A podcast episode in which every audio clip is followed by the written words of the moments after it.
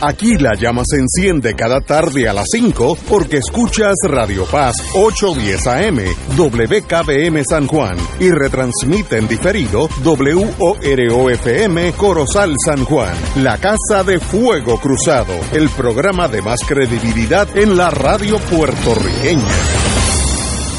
Esta emisora y sus anunciantes no se solidarizan necesariamente con las expresiones que escucharán en el siguiente programa. Son las 5 de la tarde, hora de escuchar Fuego Cruzado, el programa de más credibilidad en la radio puertorriqueña, en las voces de Ignacio Rivera y sus panelistas invitados con su discusión política dinámica e incisiva de los acontecimientos más importantes del momento. Fuego Cruzado comienza ahora. Muy buenas tardes, amigos y amigas. Hoy empezamos. Eh, tenemos una invitada de honor mm, a nivel Sloan. Qué bueno tenerte aquí. Gracias, buenas tardes a Juventud, todos. divino tesoro, joven. Cuando uno es joven, oye, uno tiene tanta energía y es tan sonriente. Y nosotros, como que eso se nos va yendo, Héctor. Ustedes están sonrientes también. Habla por ti. Pero qué bueno tenerte aquí. Gracias. Eh, eh, Héctor Luis, los rumores que el, miércoles que viene estará aquí con nosotros, tuvo por Islandia, que lo voy a contrainterrogar de, de, de la isla de Reykjavik y Keflavik, que son las ciudades principales. Eh, así que, ¿qué hacía por ahí ese muchacho? Imagino en algo que tiene que ver con el Partido Popular. Eso me lo acabo de inventar yo, porque, pero conociendo, conociendo a, a Héctor, estoy seguro que trae buenas historias. Eh, nos están tomando una foto, no sé si es para un, si es para un police lineup, que es muy posible. Ese, esa foto a quien se la envíe, la persona va a saber quién eres tú, porque tú eres la única bonita mujer aquí, así que así un llame. en un lineup sales tú. Muy bien. Bueno, hay cosas, bueno, qué bueno que tenemos a Héctor Rachel aquí porque para que nos explique en español, como yo digo.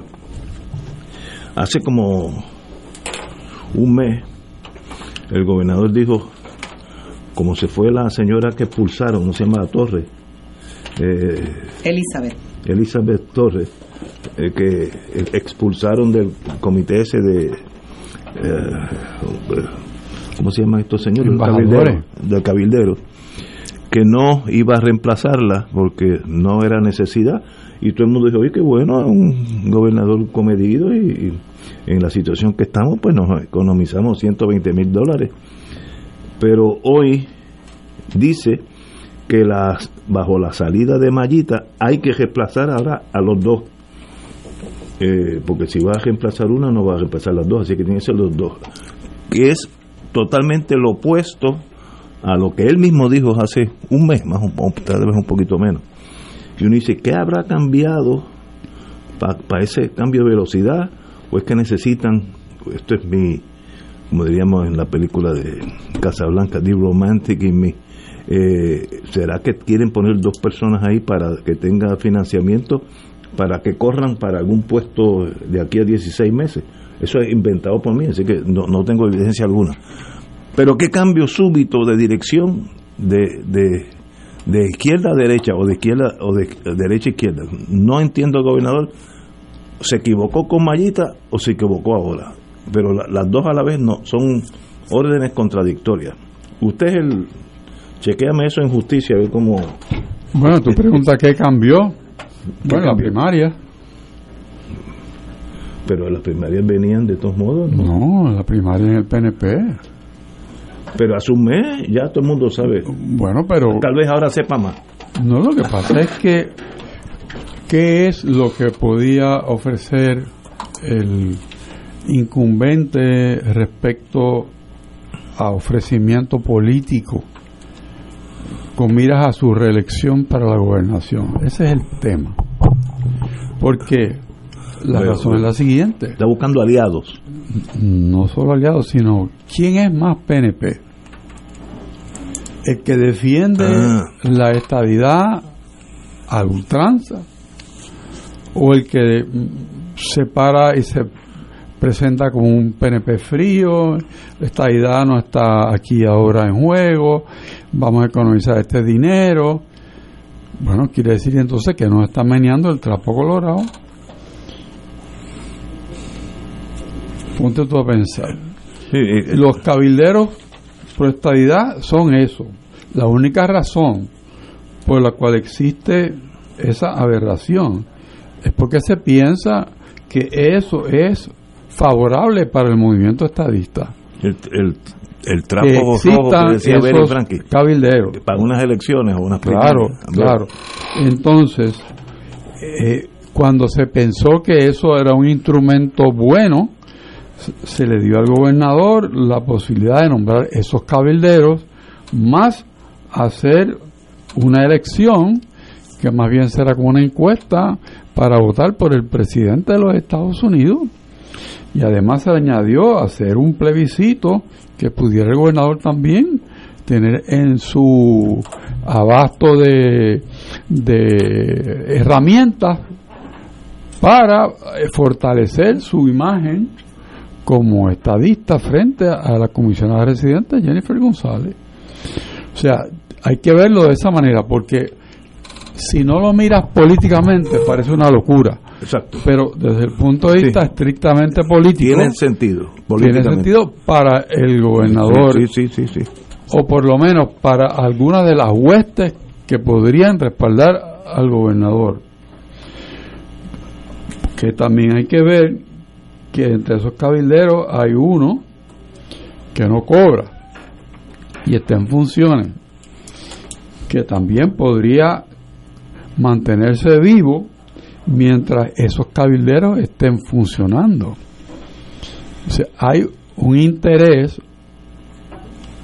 pro potenciales candidaturas en un caso y otro para consolidar su su liderato sobre el líder máximo del estadoísmo en Puerto Rico, de hacer todo lo que sea posible dentro de lo que pudiera ser una percepción pública, porque sabemos que la realidad es que no tiene nada que ver con la estadidad.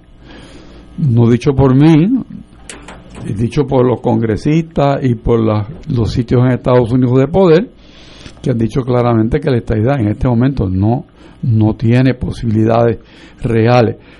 Pero eso no quiere decir que uno no tenga un discurso en Washington y un discurso en San Juan. Así que el discurso en San Juan y vamos para encima con los cabilderos, los que se tuvieron que retirar, vamos a reemplazarlos. Se considera eh, incluso eh, hacer esa, esa elección, entre comillas, para presidente junto con las elecciones, de tal manera en que el mensaje sale a votar porque la estadidad está en la papeleta, en varias papeletas, y si tú eres estadista tienes que ir a defender eso. Ese es el, el magneto que lo va a Claro, claro, de otra manera esto no se entiende. No, no, pero es que me lo has explicado porque uno dice, bueno, la locura llegó a la fortaleza. No, no, hay un plan político inteligente. hay un plan político que apoya ese tipo de movimiento. Y pensado desde ese punto de vista. Desde ese punto estamos analizando. Pues, eh, la política en Puerto Rico es así. Eh, es, una política de imágenes, de ideas que no necesariamente tienen que ver con la realidad. Y esa es una de ellas. No hay duda. Wow. Te dejo pensando. Sí, sí, sí, es que en, en, la escuela de, de, inteligencia, los cursos básicos, primero es nunca uh, underestimate el enemigo. El enemigo es tan importante como tú. Y si tú piensas que tu contrincante es bruto, el bruto eres tú. Porque él, no está allí, eh, eh, un oficial de la embajada rusa en, en Ginebra no está allí por bruto. Así que siempre piensa, y eso es lo que, esa lección me vino ahora. Hay un plan lógico, político para las primarias y elecciones. Correcto. entonces no es no es la locura, no es no es el No, desde el, punto de vista del candidato no es una locura. el COVID-19 no ha llegado. Desde el punto de vista de lo que es gobierno, ah, eficiencia, etcétera, es un absoluto disparate porque son fondos echados por la borda. ambas premisas están correctas. Compañera. Sí, eh, he escrito varias columnas precisamente sobre esta ley, la ley para crear la delegación congresional de Puerto Rico, y la he leído en múltiples ocasiones.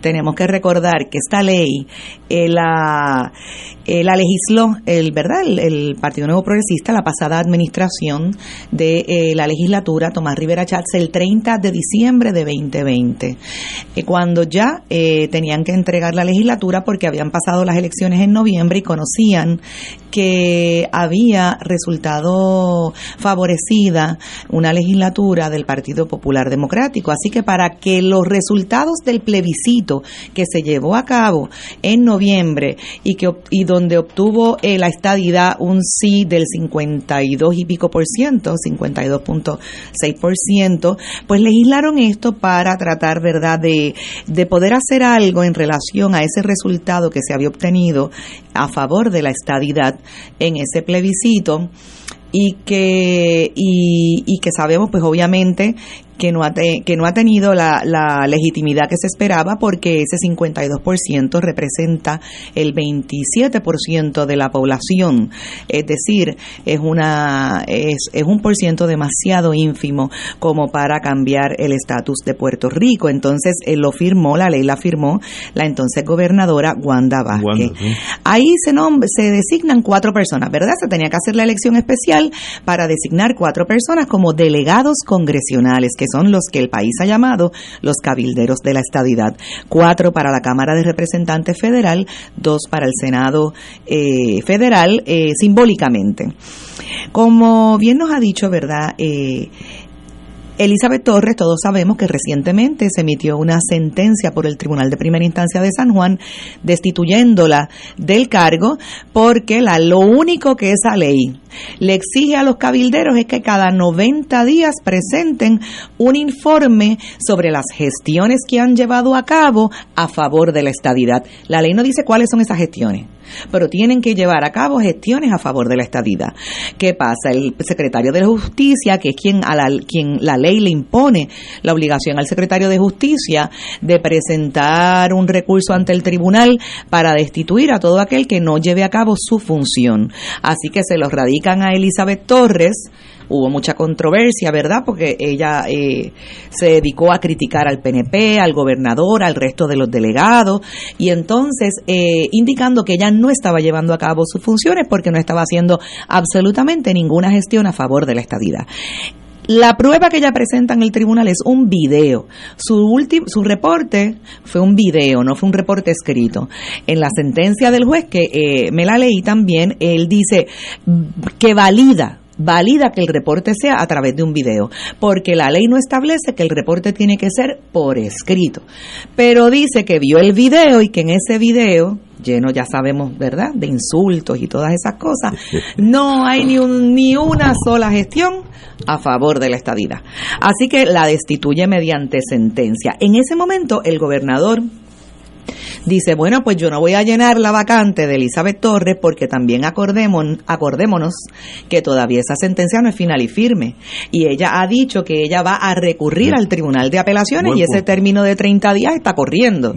Así que ahora mismo él ni siquiera puede decir que la va a llenar porque él no sabe si al final del proceso judicial van a confirmar al juez eh, Anthony Cuevas del Tribunal de San Juan o si no lo van a confirmar. Todos pensamos o sabemos que lo va, que verdad que la gran probabilidad es que lo confirmen. Pero de una forma prudente, el gobernador tiene que esperar ese proceso apelativo número uno y número dos, como el país en términos generales está en contra de la delegación porque constituye un despilfarro de fondos públicos y no han obtenido ningún resultado y sabemos que no lo van a obtener en este cuatrenio, eh, pues ha entendido que en la quiebra que en la, en la que está Puerto Rico, pues no se justifica tenerlos a ellos. Así que de forma prudente el gobernador dijo, no, yo no la voy a llenar ahora. Cuando eh, María Mayita Meléndez, que ya tiene 71 años de edad por, eh, y aparentemente está enferma, ¿verdad? Por una condición de salud, tiene que renunciar.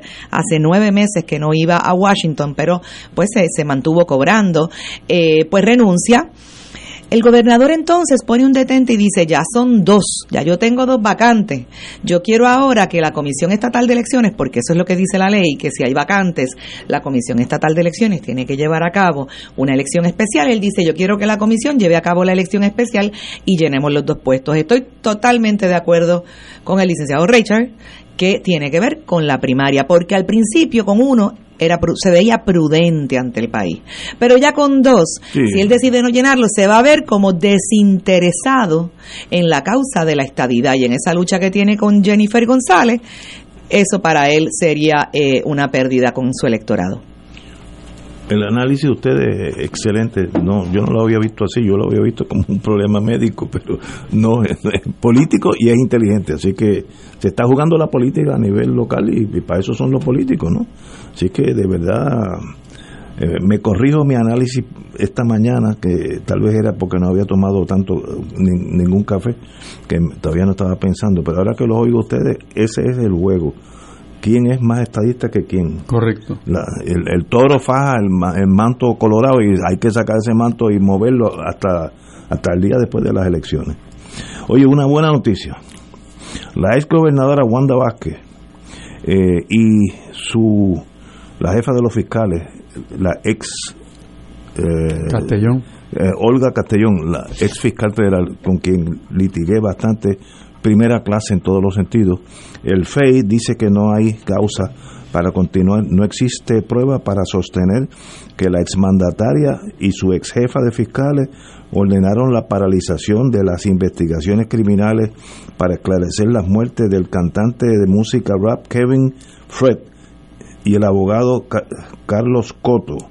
Ese fue uno que se tiró de un piso, se cayó de un piso, sí. Miramar, sí. En Miramar, el mismo medio Miramar. Eh, qué bueno que el FE hizo su trabajo. Yo no conozco gran cosa a Wanda Vázquez, la he visto una vez como fiscal en Bayamón, pero fue muy muy breve y para mí me impresionó mucho. Sabía, era la jefa de los fiscales, sabía lo que estaba haciendo. Eso es todo lo que puedo decir de ella. Pero yo conozco a Olga Castellón y yo desde el principio dije, es imposible. Olga es una pantera, como fiscal se le va detrás a uno y hasta que no lo coge no lo suelta.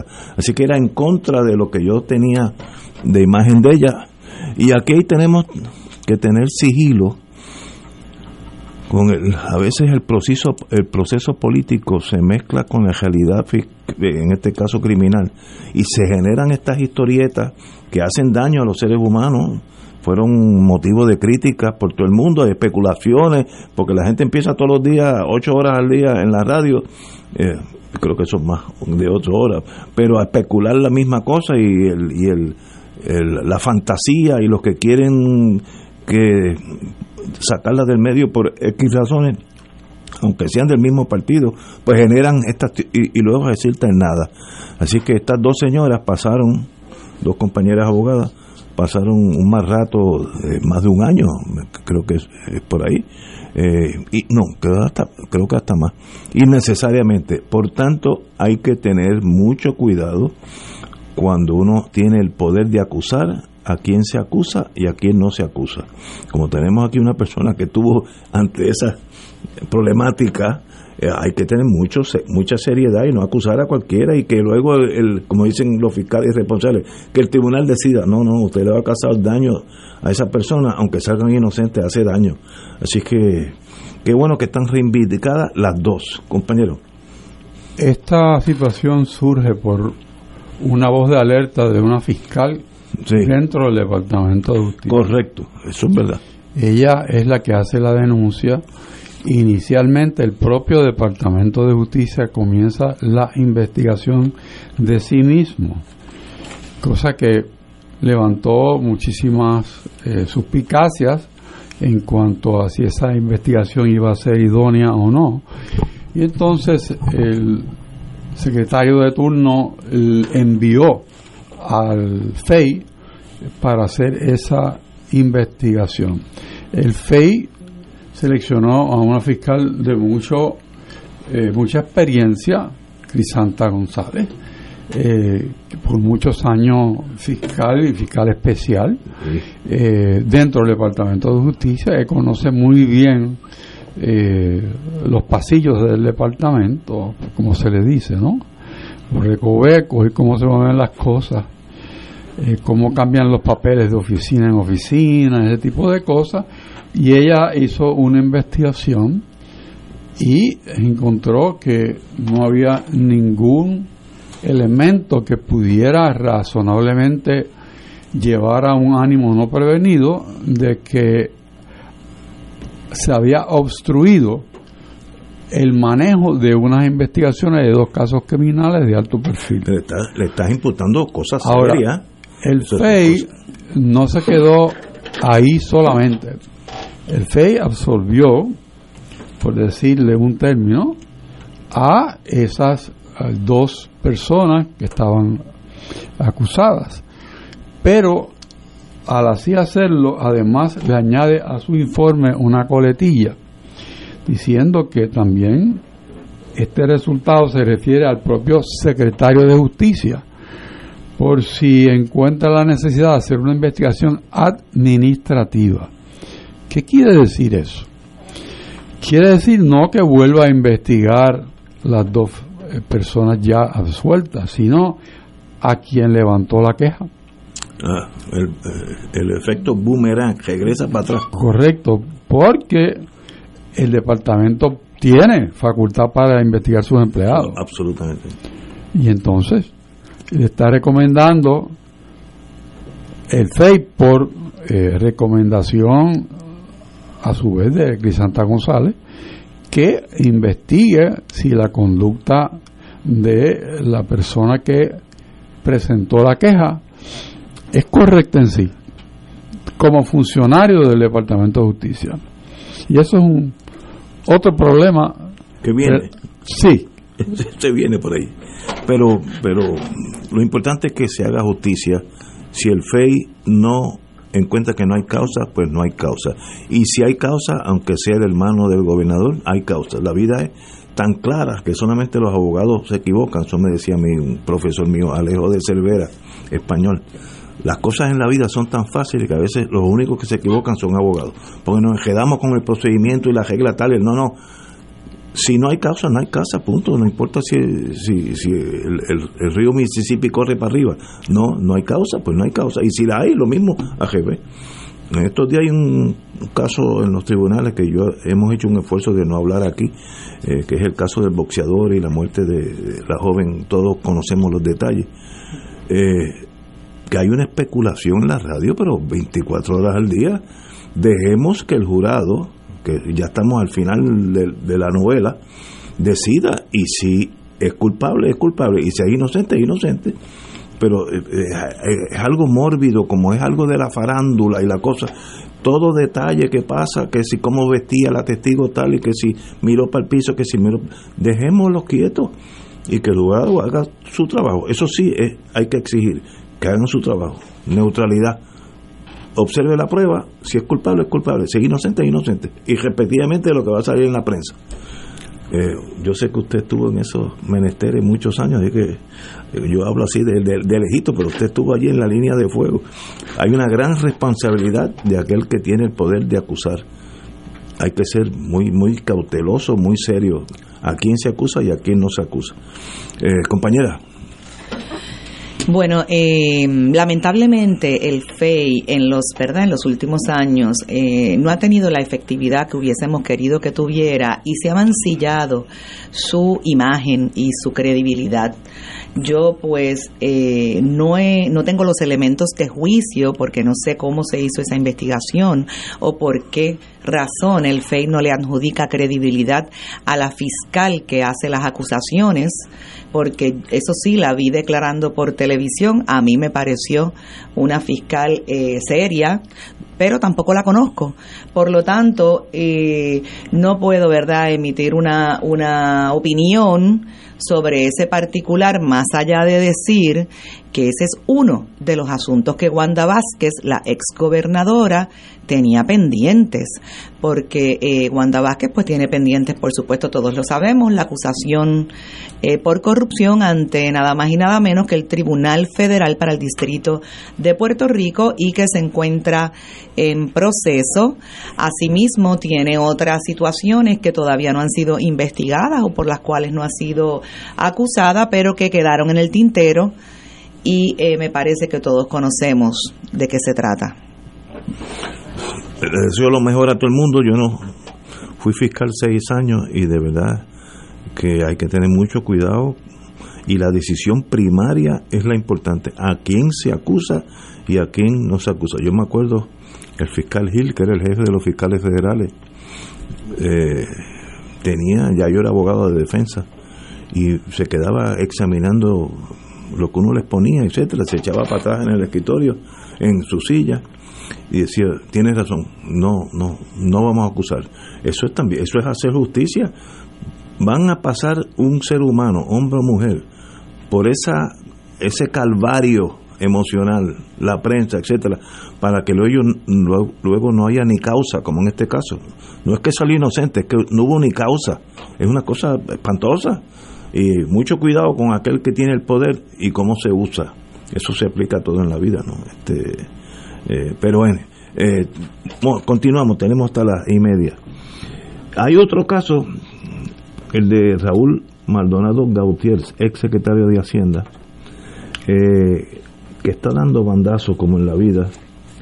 La vista preliminar contra Maldonado continuó ayer con la contradictorio de Yaminel Márquez, auditora senior de la Oficina de Ética, y ella dijo, reconoció a preguntas de la defensa que no investigó adecuadamente el hecho de parte de los ingresos que se alega que el secretario no reportó. Resulta, la habían acusado de no, haber reportado 1.500 dólares, que ahí nada más hay que pensar, eso es de verdad, hace un caso. 1.500 pesos, o, o se puede poner una multa administrativa y solucionar el problema, pero anyway. Pero resultó que ese cheque no, eh, no tenía fondo, por tanto, si no hay fondo, no hay ingreso.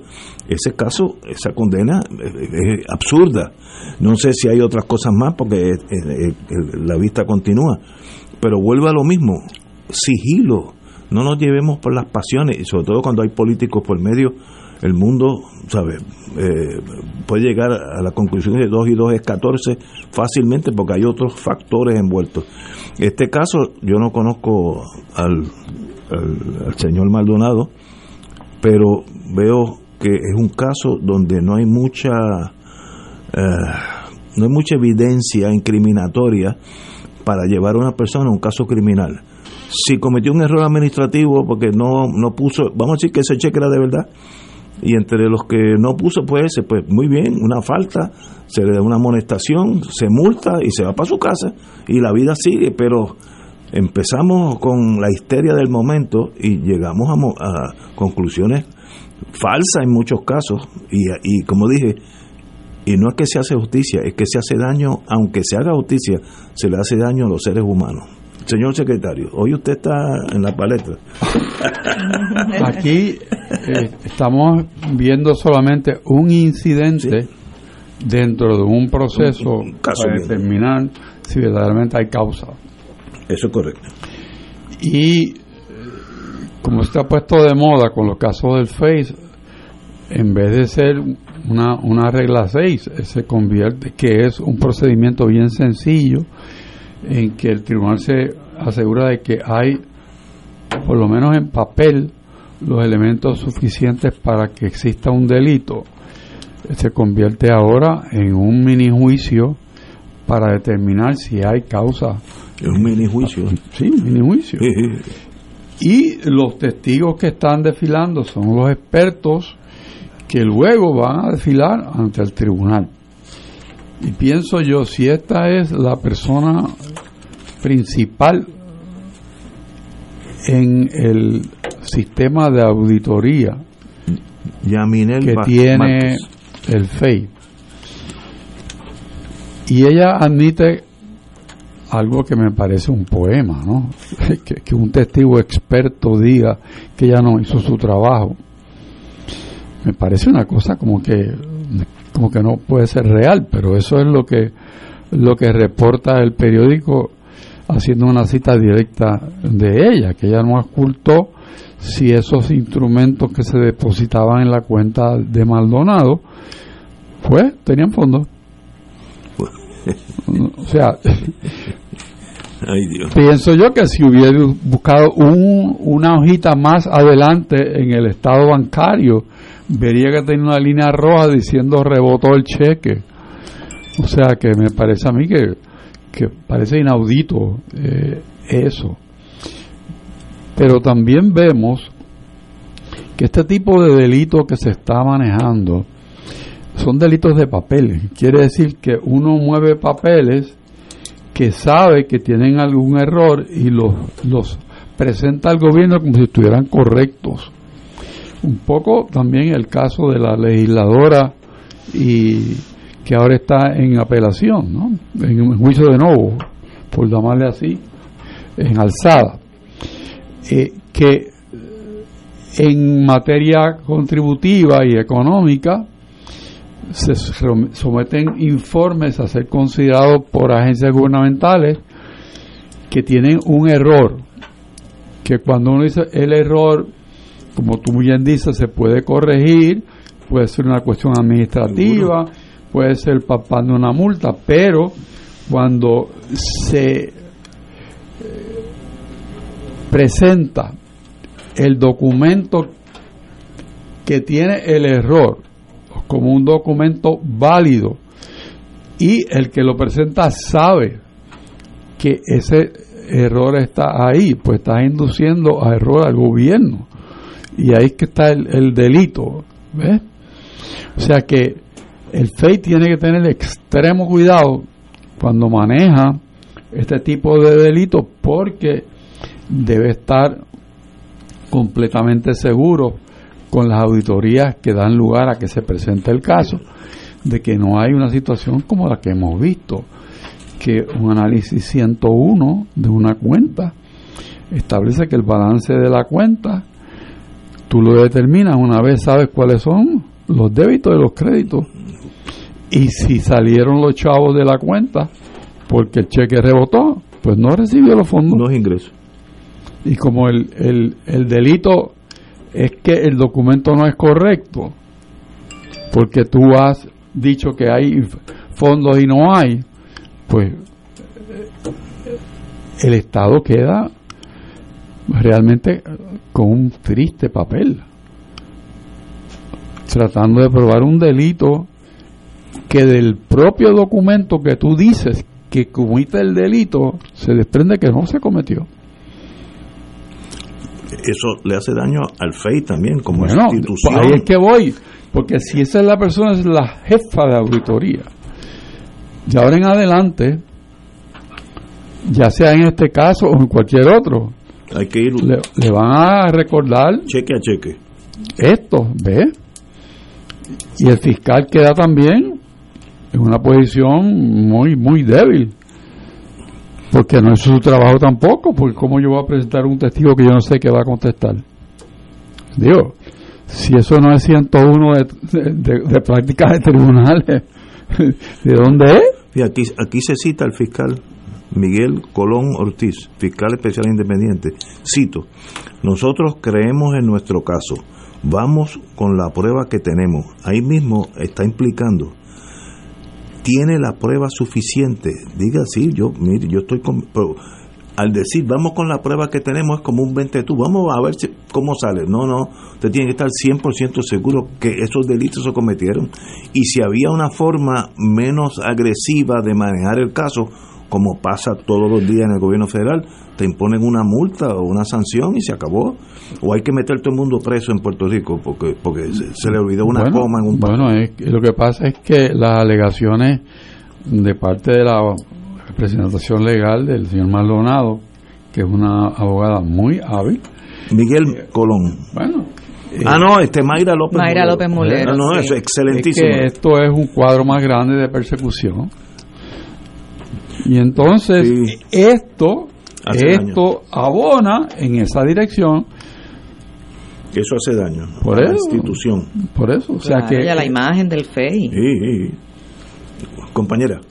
Sí, la verdad que yo me quedo impresionada porque a Raúl Maldonado padre, Raúl Maldonado Gautier, lo acusan porque de que no ha informado en los informes financieros de la Oficina de Ética Gubernamental, que él dejó de informar 76 mil dólares en el 2016 de ingresos, de ingresos recibidos, 80 mil dólares en el eh, en otro año, ¿verdad? En el 2017 y 10 mil en el 2018. Esa es la acusación.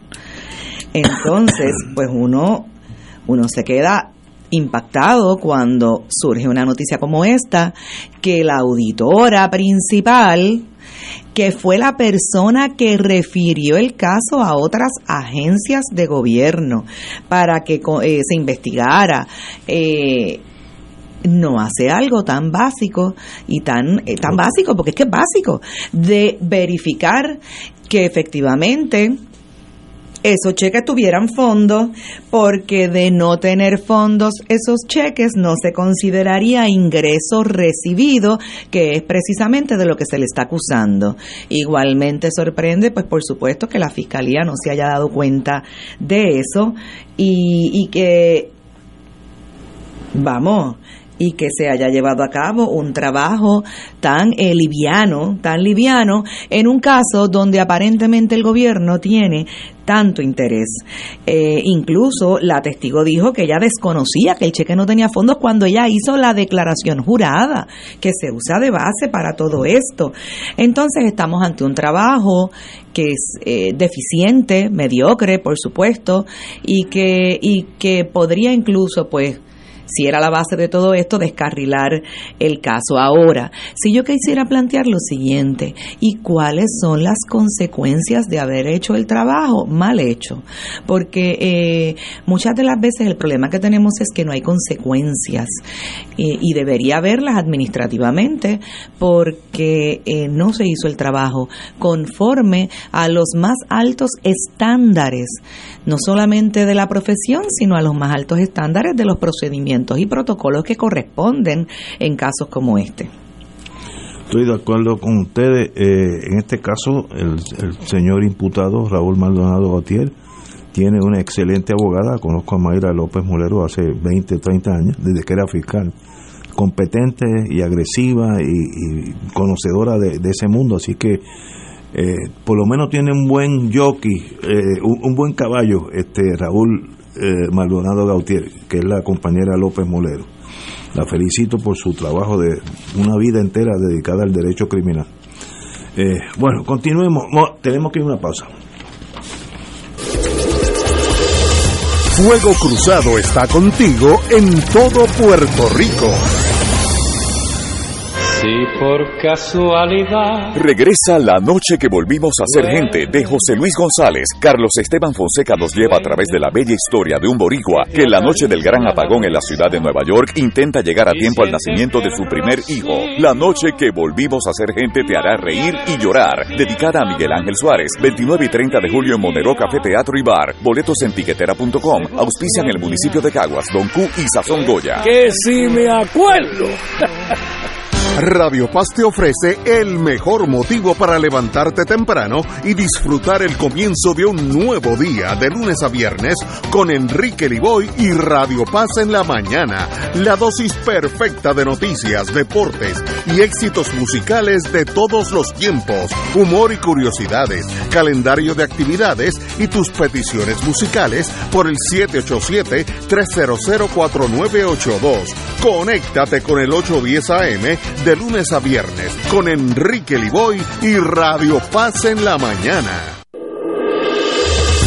Fuego Cruzado, el programa de más credibilidad en la radio puertorriqueña, es ahora la tribuna abierta de análisis noticioso, con diversas perspectivas que exploran el trasfondo de lo que acontece a diario y cómo nos afecta. Escucha Ignacio Rivera y sus panelistas invitados de lunes a viernes en Fuego Cruzado en transmisión diferida a las 10 de la noche por Oro 92.5 FM. Oro 92.5 FM te invita al viaje Ruta del Vino Italia del 14 al 29 de octubre del 2023. Visitaremos las ciudades de Roma, Siena, Florencia, Venecia, Verona, Génova, Turín y Milán. El viaje incluye catas de vino en bodegas de la Toscana y Piamonte, traslados aéreo vía Iberia, hoteles cuatro estrellas, todos los desayunos, algunos almuerzos y cenas, autobús con aire acondicionado, guías, impuestos y cargos hoteleros. Información Culture Travel 787-569-2901 y 787-459-2025. Nos reservamos el derecho de admisión. Culture Travel, licencia 152 AV90. Y ahora continúa Fuego Cruzado.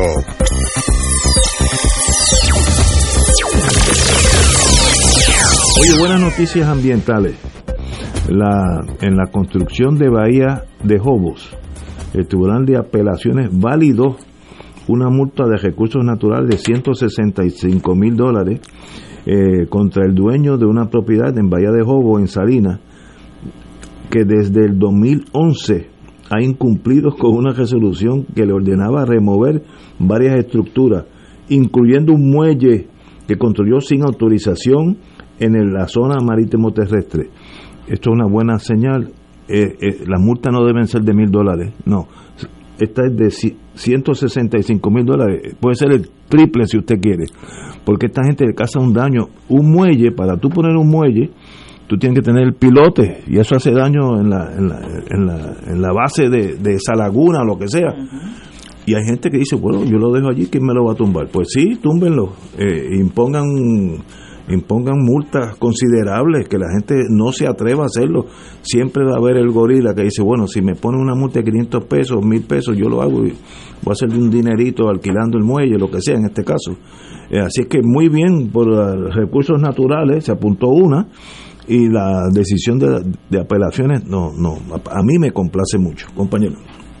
Y la multa de 162 mil dólares es reciente. No validó una multa no la no esa multa viene desde el 2011 Por eso, o sea que desde 2011 está un golmete nene Eh, eh, eh. con el asunto. Ha seguido usando el seguirá dando vueltas, la propiedad sigue allí, no se le han quitado Sí. los permisos, allí está el muelle eh, y todo bien. pero ahora el paso es usted lo mueve o yo lo muevo por usted y le cobro el, el- el costo. Bueno. hay que hay que moverse. Si no pasan 10 años más. Bueno, Tú- que te veo- esperemos, esperemos que haya diligencia en que el cobro de la multa no sea el remedio, sino eliminar lo que está fuera de ley. absolutamente de acuerdo. Compañera. 12 años, 12 años. Quién lo diría para no cobrárselos porque todavía no se lo han cobrado. 12 años para validar la multa. Y todavía está en el Tribunal de Apelaciones, lo cual quiere decir que después que se notifica esa sentencia tienen 30 días para recurrir al Tribunal Sí. Supremo de Puerto Rico. Obviamente el Tribunal Supremo, pues ahí se tienen que seguir los procedimientos que corresponden. Estamos hablando de varios meses adicionales si es que van a denegar el recurso.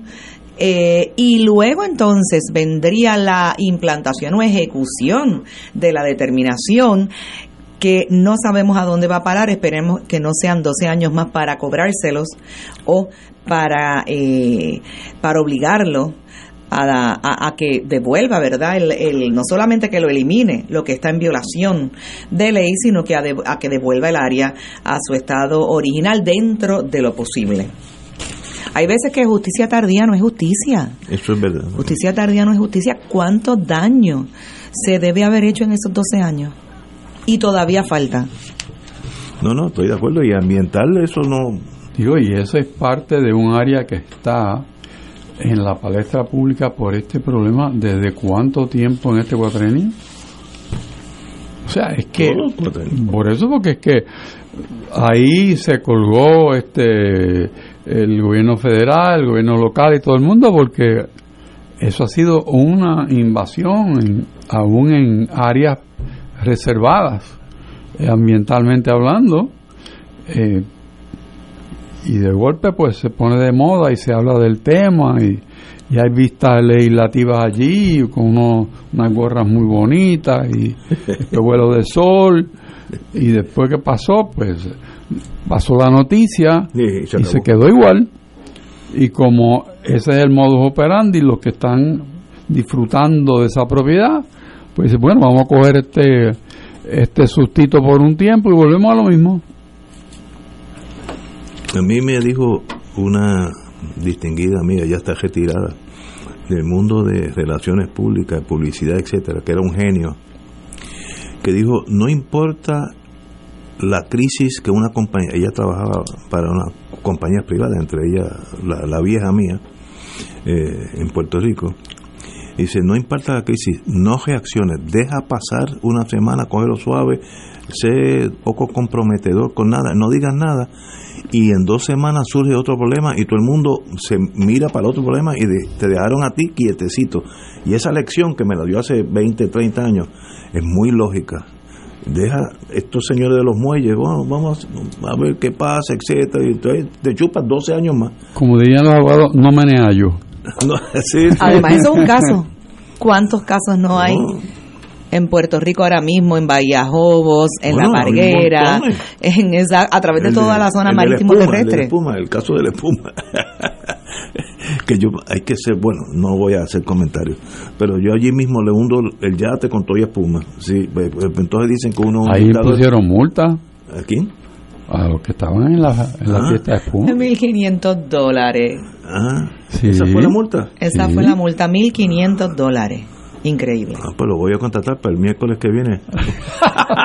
Hacer otro party. Oye, el mundo cambia.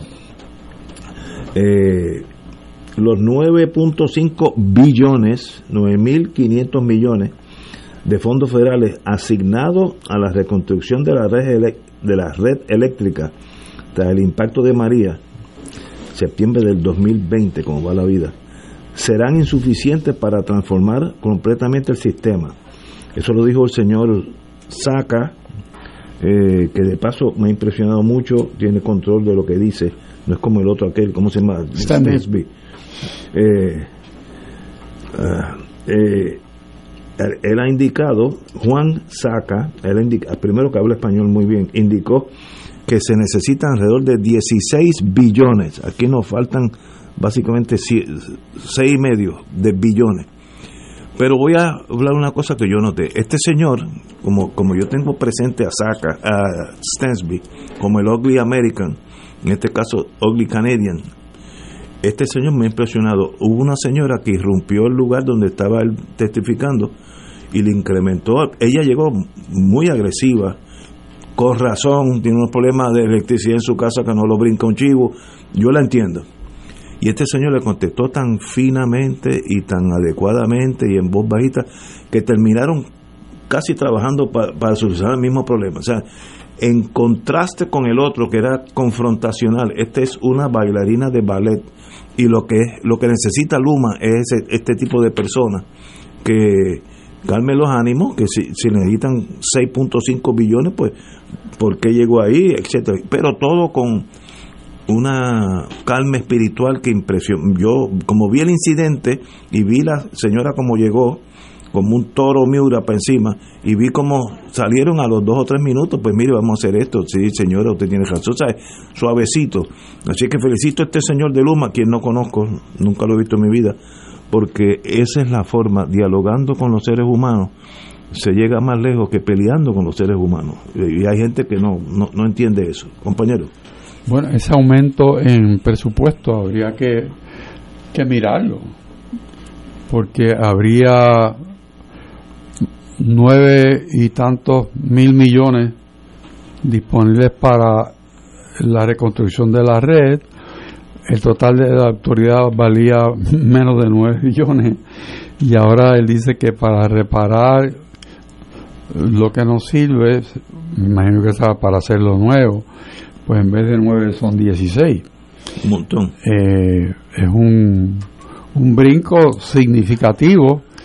Eh, sin embargo, el señor Omar Marrero ha estado, por lo menos durante el día de hoy, eh, resumiendo la cantidad de proyectos que ya están corriendo Sí, son muchos. en esta dirección, algunos que están ya adjudicados, otros en construcción, y daría la impresión de que ya hay una, una pujanza eh, de actividad eh, hacia la reconstrucción de, de la red.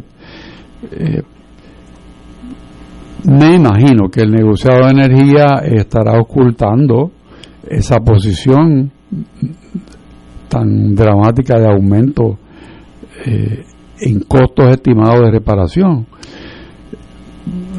Estoy seguro que mencionarán la inflación, que es uno de ellos, lo otro es el tiempo que ha tardado en hacerse la obra, que aumento de materiales y equipos dramáticamente se ha dado, eh, la falta de personal para hacer el trabajo, el tener que importar compañías de afuera y empleados de afuera para hacer el trabajo porque no tenemos la mano de obra en Puerto Rico una serie de cosas que pudieran señalar a un aumento, pero estoy seguro que eso es un, un número que hay que depurar y que el negociador de energía tiene que mirar con mucho detenimiento. De acuerdo contigo, compañera. Sí, eh, bueno, a mí me preocupan mucho las expresiones del nuevo presidente y director ejecutivo de Luma, Juan Saca, que comparto... este no es Sí, sí, sí, Es que estoy pensando, Stens me ha afectado a mí. Pero iba a decir ahora que comparto la impresión del licenciado Ignacio Rivera sobre él, que es mucho más ecuánime, sosegado, tiene unas destrezas de comunicación que definitivamente Stenby no tenía. Estoy de acuerdo. Eh, en ese sentido, pues estoy de acuerdo. Eh, sin embargo, me preocupan mucho sus expresiones por lo siguiente, porque sus expresiones eh, lo que me hacen pensar es que si de 9 billones necesita 16, que es casi el doble, es como si fuera un aviso de que si no tengo todo el dinero que me hace falta y que es casi el doble de lo que tengo, pues cuál sería el resultado. O no puedo reparar todo lo que necesito, lo cual significaría que el país continuaría con eh, el servicio deficiente y los apagones recurrentes y la falta de, eh, verdad de un, de un servicio óptimo de energía eléctrica o tendrían que continuar los aumentos porque voy a necesitar más dinero y a quién se, y de dónde lo vamos a sacar pues del bolsillo de los consumidores. Es decir que es bien preocupante esa esa expresión eh, y, y y hay, hay que mirar, tenemos que seguir mirándolo, por supuesto, con mucho detenimiento, porque a mí lo que me parece es un aviso que no trae nada positivo. Un aviso en la misma dirección eh, nos llevaría a la misma dirección de donde estamos ahora mismo, que es el servicio deficiente de Luma, los apagones eh, continuos y los aumentos recurrentes. Yo creo que el problema que este, ahora se, se enfrenta a Puerto Rico en este señor que es el jefe de Luma, pues él es el que da la cara, pero el problema es de todos nosotros.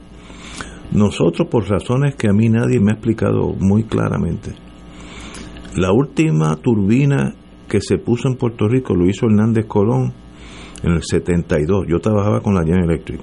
Compró dos turbinas que son Cadillacs Brown Boveri, suizas, que es un gasto, nosotros no queríamos llevarnos la, subasta porque son, eso cuesta medio billón de dólares en aquellos tiempos. Y GE quería que fueran GE, no Brown Boveri, pero perdimos, eso no importa. Son de primera clase. Desde entonces no ha pasado nada. Eh, yo tengo un hermano mío que trabajó conmigo en la General Electric, ingeniero eléctrico, y me dijo que hace como un año se cayeron unos interruptores de, de, del sur este de Puerto Rico, ahí están las plantas primarias. Me dice, mira, esos interruptores nosotros los pusimos hace como 20 años y tenían una vida útil de 12. Entonces, si tú coges el carro tuyo y lo usas de taxi 20 años, va a llegar un momento que se va a caer en canto.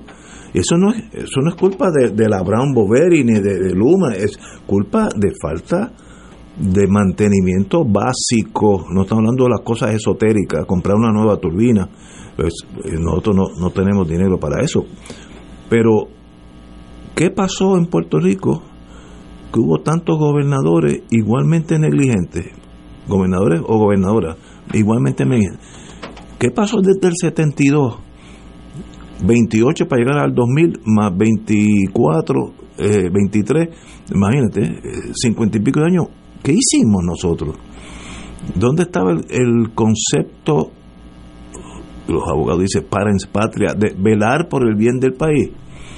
Ese es el problema, ese fue la célula cancerosa que afectó el sistema. Ahora hay que venir con radioterapia, quimioterapia, lo mismo con ser humano, lo mismo, porque estamos ya con un sistema colapsado.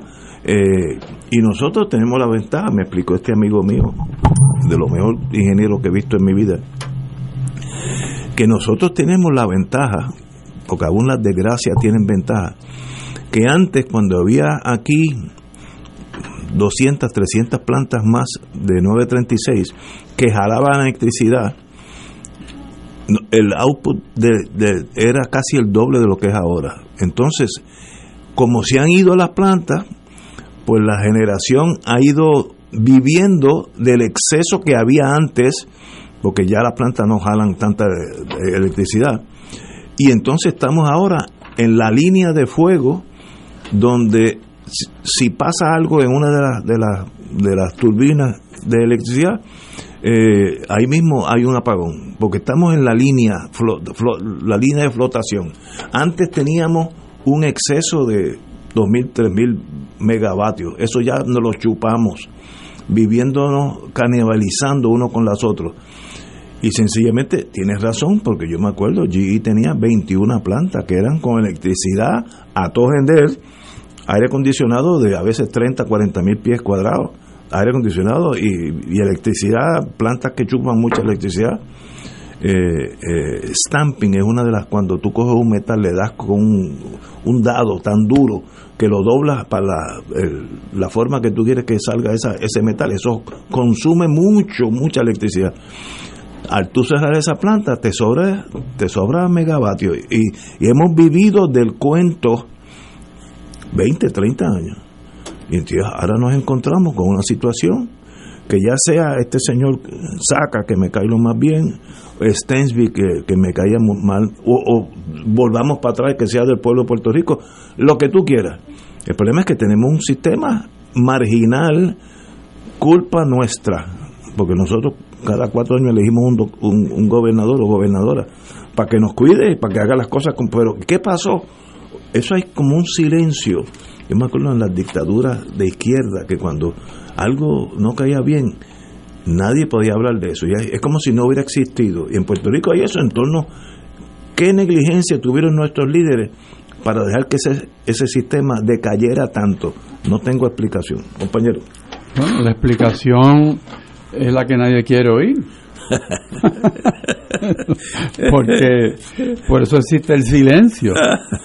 Y si miramos, nosotros tuvimos aquí hace un mes a un experto que nos dijo que la historia demuestra que por estar jugando para los bleachers eh, y complaciendo a todo el mundo, entonces la autoridad no revisó su estructura eh, de tarifaria eh, y, des- y en vez de manejar la tarifa para poder lograr los reemplazos que tenía, pues entonces fue a tomar dinero prestado para cubrir gastos recurrentes de emplomanía, de dádivas y cosas no relacionadas directamente con la operación. Y él nos explicó aquí en muy sencillas palabras, muy elocuentes, cómo llegamos. Lo que pasa es que los oídos van a estar sordos Sí. porque demuestran que todo el mundo tiene que decir me culpa. Yeah. Ah. Saqueamos nosotros la autoridad como Increíble, pueblo. Increíble. Hemos logrado una cosa espectacular. Hemos quebrado un monopolio. O sea, ¿cómo tú logras eso? Pues tenemos la historia. Hay que ser eh, bien dedicado Tú para lo que se logró. Cojas tanto dinero prestado que ese monopolio ya no puede más. Tiene que ir a la quiebra. Bueno, Y eso fue lo que pasó.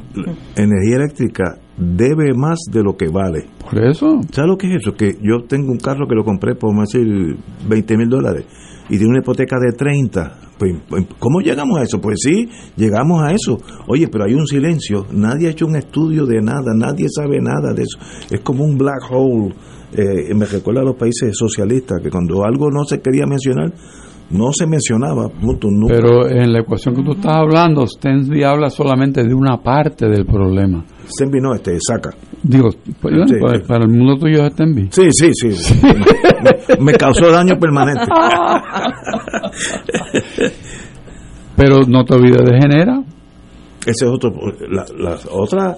La, dos medios pesos. El medio peso que genera y el me- medio peso que te hace llegar la luz a tu casa. No hemos tocado genera. Ese medio peso. Te digo que ahí, Que si no hay generación. si no hay Genera, no hay No, Luma, no hay Saca, ni, Sí, sí, ni sí. Saco, ni nada de lo que haya. Eh, Y estamos a ley. Me dijo este amigo ingeniero eléctrico. Estamos a ley que algo le pasa a una turbina que haya que tumbarla tres, cuatro meses y vamos a estar como los países del tercer mundo que se van la luz todos los días a tal hora porque no no aguantamos. Cómo llegamos ahí ese es lo que me gustaría que algún historiador eh, lo pusiera para para uno saber dónde se metió la pata para no volverlo a hacer porque si no volvemos a lo mismo. Señores son las 18 horas vamos a una pausa. Fuego Cruzado está contigo en todo Puerto Rico. Como parte del 55 aniversario de Esmeralda de Oro 92.5 FM, disfruta de un programa especial el jueves 27 de julio a las 10 de la mañana, que recoge la historia, anécdotas e interesantes entrevistas, un resumen de los 55 años de la excelencia musical de Puerto Rico, con el auspicio de Cooperativa Sagrada Familia, Lucio's Restaurant, Hospicio Géminis, Vega Coop y con el coauspicio de Manteca de Ubre La Vaquita. Recuerda, un programa especial del 55 aniversario de Esmeralda de Oro 92.5 FM, jueves 27 de julio a las 10 de la mañana. mi pueblo que día y.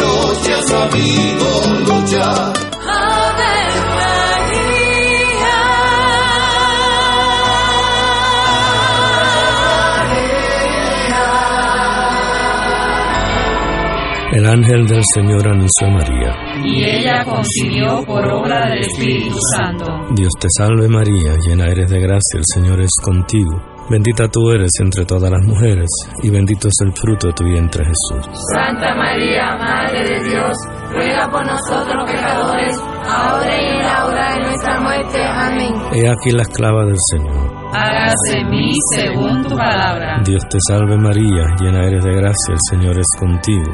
Bendita tú eres entre todas las mujeres, y bendito es el fruto de tu vientre Jesús. Santa María, Madre de Dios, ruega por nosotros pecadores, ahora y en la hora de nuestra muerte. Amén. Y el Verbo se hizo carne. Y habitó entre nosotros. Dios te salve María, llena eres de gracia, el Señor es contigo. Bendita tú eres entre todas las mujeres, y bendito es el fruto de tu vientre Jesús. Santa María, Madre de Dios, ruega por nosotros pecadores, ahora y en la hora de nuestra muerte. Amén. Ruega por nosotros, Santa Madre de Dios. Para que seamos dignos de alcanzar las promesas de nuestro Señor Jesucristo. Oremos.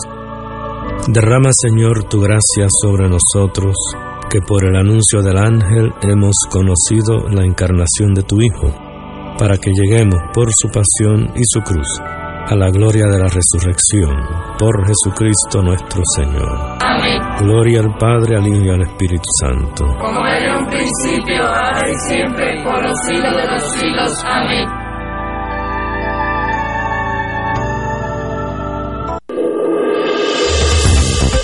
Aquí la llama se enciende cada tarde a las 5 porque escuchas Radio Paz 810 AM, WKBM San Juan y retransmite en diferido WOROFM Corozal San Juan, la Casa de Fuego Cruzado, el programa de más credibilidad en la radio puertorriqueña.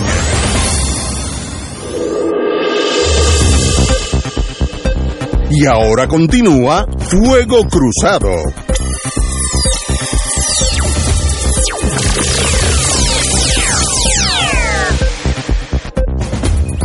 Lo próximo es un segmento pagado.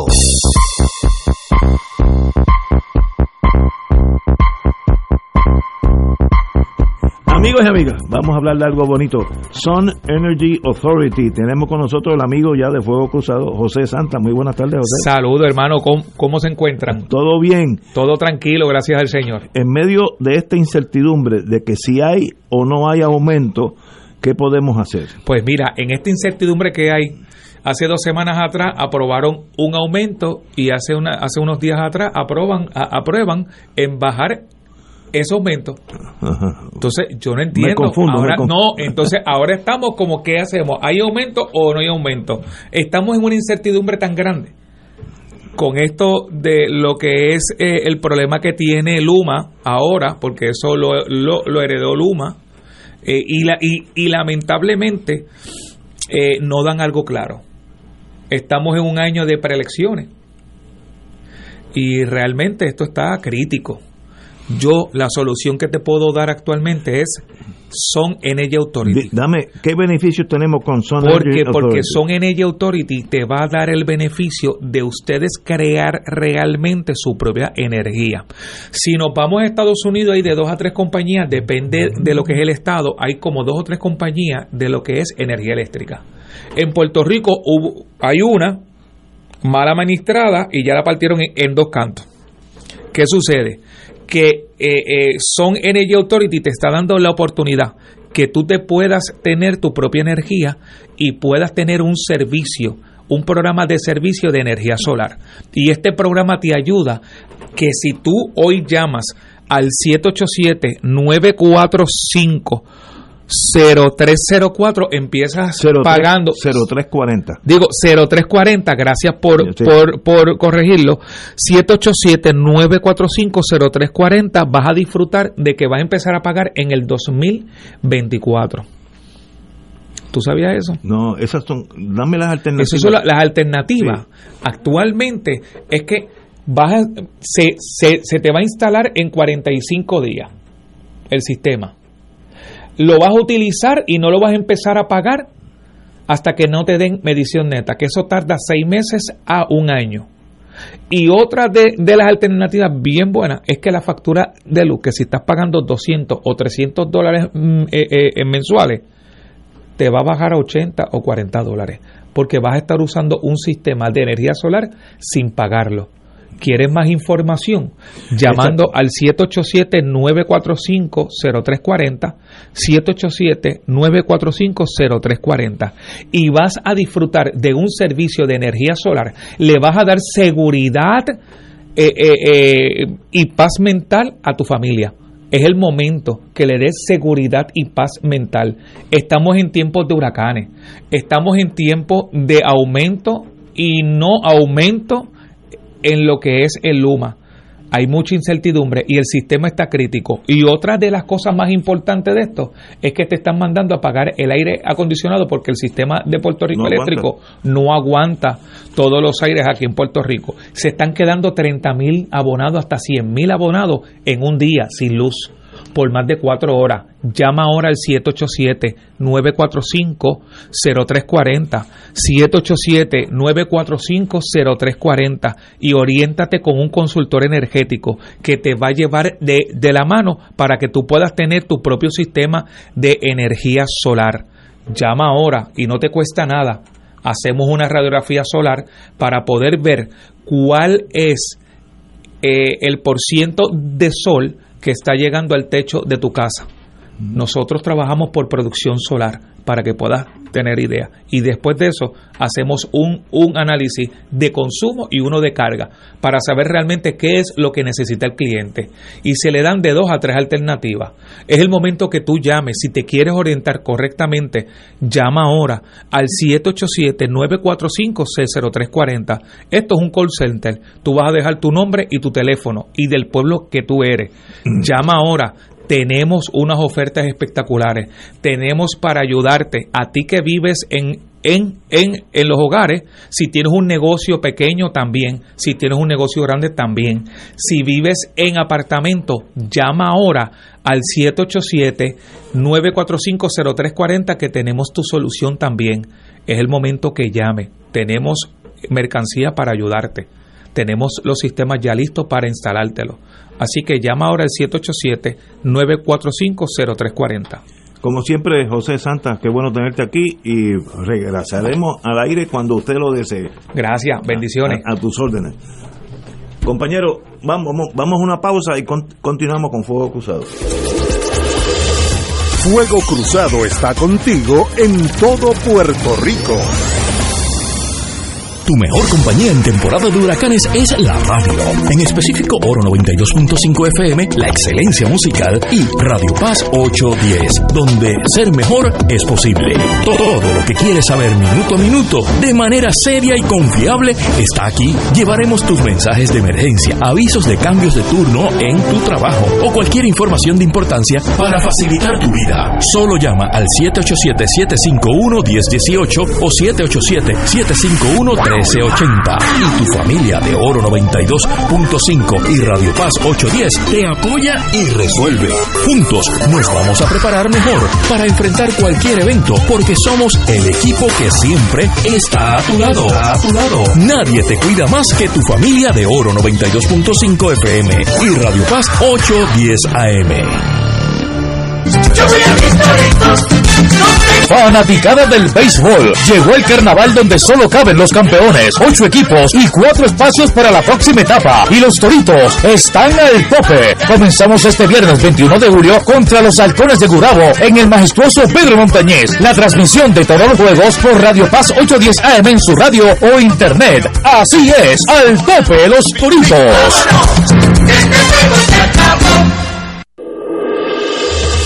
Fuego Cruzado, el programa de más credibilidad en la radio puertorriqueña, es ahora la tribuna abierta de análisis noticioso, con diversas perspectivas que exploran el trasfondo de lo que acontece a diario y cómo nos afecta. Escucha Ignacio Rivera y sus panelistas invitados de lunes a viernes en Fuego Cruzado en transmisión diferida a las 10 de la noche por Oro 92.5 FM. Oro 92.5 FM te invita al viaje Ruta del Vino Italia del 14 al 29 de octubre del 2023. Visitaremos las ciudades de Roma, Siena, Florencia, Venecia, Verona, Génova, Turín y Milán. El viaje incluye catas de vino en bodegas de la Toscana y Piamonte, traslados aéreo vía Iberia, hoteles cuatro estrellas, todos los desayunos, algunos almuerzos y cenas, autobús con aire acondicionado, guías, impuestos y cargos hoteleros. Información Culture Travel 787-569-2901 y 787-459-2025. Nos reservamos el derecho de admisión. Culture Travel, licencia 152 AV90. Y ahora continúa Fuego Cruzado. Amiga, amiga, tenemos nuevamente a Juan Colón, presidente de la, de la Comprita. La Compita lleva ya seis años dando bandazo en Puerto Rico, le va muy bien. Antes que todo, Juan, buenas tardes. Hola, hola Ignacio, ¿qué tal? Gracias por tenerme. Explícanos, ¿qué es la Comprita? Bueno, la Comprita es un servicio de supermercado que lleva desde el 2017. Este, empezamos antes de María. Este, nosotros básicamente lo que proveemos es una manera del cliente contactarnos y recibir la compra en la casa. Eh, lo estamos haciendo por seis años. Este, con María aprendimos que, pues, que podíamos ser solidarios con la idea de seguir servir, de servir al público. Este, con la pandemia tuvimos una demanda casi infinita este, y pues que todo el mundo pues llegó a conocernos. Este, servimos el área metro, ahora servimos hasta Dorado. Y pues, pues hemos tenido eh, este, bastante éxito. Hubo una encuesta después de, después de la pandemia que hizo Mida con Nielsen y nos puso número uno en satisfacción de clientes, incluyendo a todas las cadenas de supermercados y Amazon. Así que estamos, este, seguimos creciendo, estamos muy contentos y felices de poder traer mensajes de lo que, de lo que hacemos a la gente que no nos conoce y, y, a, y a- y a los que, para que entiendan cómo seguimos evolucionando el servicio. Y explícate, yo estoy en mi casa y no, no quiero salir o, o no deseo salir o está lloviendo. Aquí está- ¿Cómo yo me comunico con ustedes y, y cómo pido la compra. No, Sí. nunca he hecho eso en mi vida, así que No, está bien, está bien. Y, eh, puede haber un momento que sea, que, que yo, yo como le digo a todo el mundo, quizás la comprita no es para ti hoy, pero va a ser para alguien que tú conoces o para ti en algún momento. Porque una, una de las cosas que nosotros hacemos es que somos una operación muy flexible. Te podemos entregar en una hora eh, más de 10.000 productos. Eh, podemos entregarte hoy o mañana paulatinamente con una entrega en la cual se te consulta, se te sirve y eso. Veo, sí. Y eso lo podemos hacer, por, lo, lo puedes contactar o por aplicación, o lo puedes hacer por, te- por, por, por, por internet, por la página de internet de nosotros, o lo puedes hacer por teléfono. Ambas cosas. Dame el número de teléfono de ustedes. El número de teléfono es el 787-248-9420. 787-248-9420. Y El por la- internet. es la compritapr.com La completa pr.com. y en aplicaciones estamos en Uber Eats.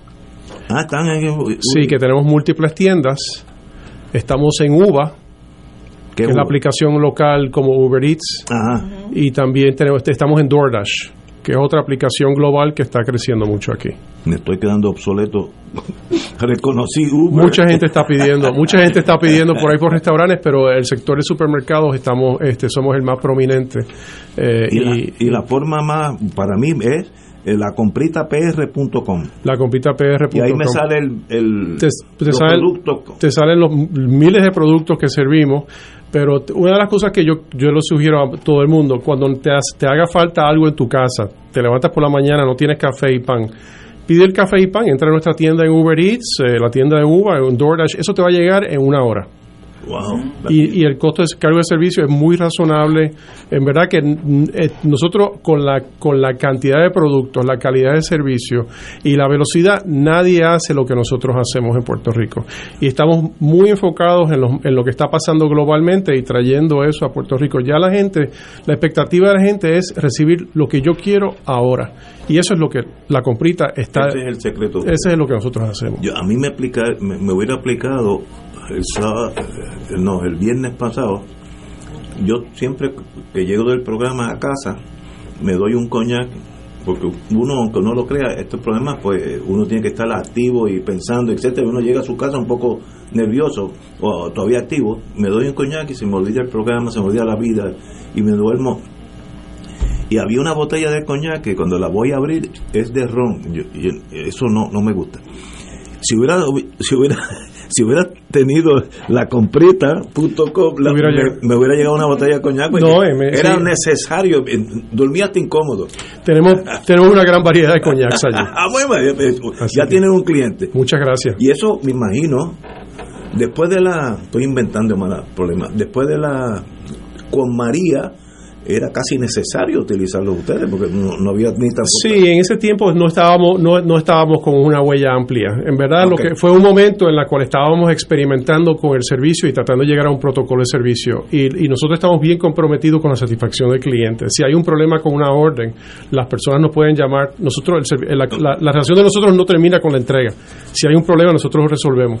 Pero María fue una manera que lo demostramos que teníamos el compromiso bien. Y este, imagino que desde entonces han ido creciendo la flota, necesitan una flota de Sí, pero, pero también en Puerto Rico se está, está muy aventajado porque hay muchas personas que están haciendo entregas este, a su, que su capacidad personal, que trabajan a través de, de Uber, de, de Uber y DoorDash. Ah, veo, veo, y veo. mucho de eso se integra a lo que nosotros Es hacemos. una buena idea. Sí, porque la flota es, Sí, la, sí. la última milla es la milla de distribución más cara que hay.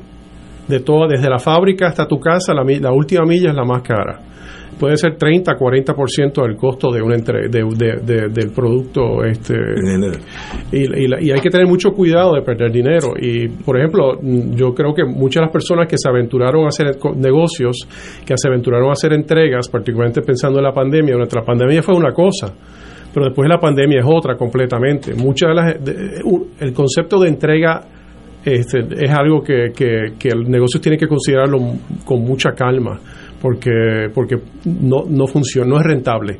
Hay que, hay que, hay que, hay que usar varias herramientas y ahí nosotros somos una empresa ágil y con mucha flexibilidad hemos podido crear un modelo sustentable de compromiso de, de cliente. Bueno, yo voy a apuntar tu teléfono. Gracias. Para una Sí, emergencia de coñac. Para una emergencia de coñac, como que ya me Sí, sí, sí, puede ser hoy. Hasta, puede ser hoy. Pero qué, qué buena idea.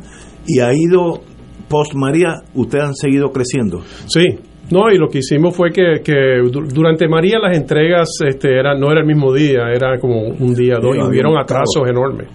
Pero ya estamos entregando una hora Wow. eh, y, y en verdad que, que la gente es- está impresionada con eso. Pero tienes que tener un staff de Tenemos un excelente administradores, porque eso Te- tenemos te- tenemos la suerte de tener un equipo de despacho, la gente que trabaja. despacho es la palabra. Los mejores los mejores en la industria trabajan para nosotros.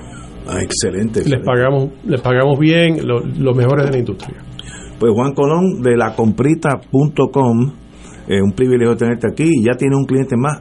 Cuenta conmigo porque tú vas a ver. Es más, cuando lo hagas te voy a llamar. Por, por favor. un privilegio. Ok. Señores, vamos a una pausa, amigos. Fuego Cruzado está contigo en todo Puerto Rico.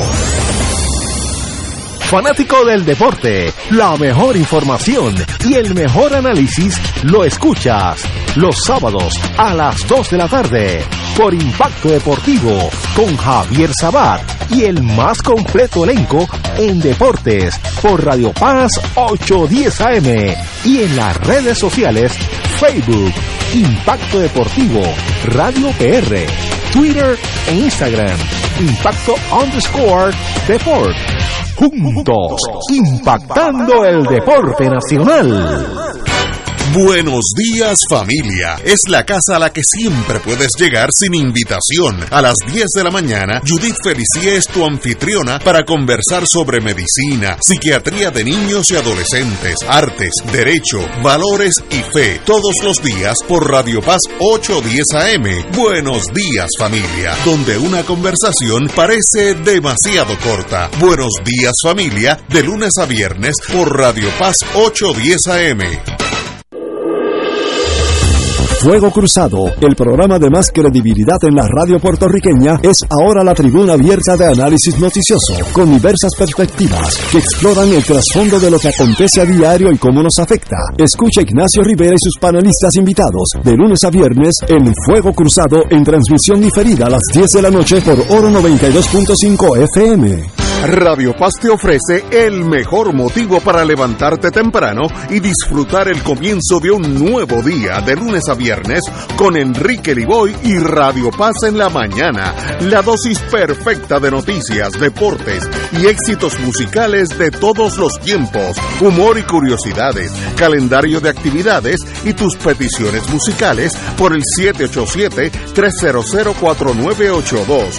Conéctate con el 810 AM de lunes a viernes con Enrique Liboy y Radio Paz en la mañana. Todos los jueves Radio Paz y la Administración del Seguro Social te ofrecen un espacio informativo para orientarte y aclarar todas tus dudas sobre los derechos, requisitos y obligaciones para poder disfrutar de sus beneficios. Plantea tus preguntas por el 787-349-82 y conoce antes que nadie los detalles concernientes a cambios y nuevas regulaciones escuchando todo sobre Seguro Social con Víctor Rodríguez los jueves a las 11 de la mañana por Radio Paz 810 AM.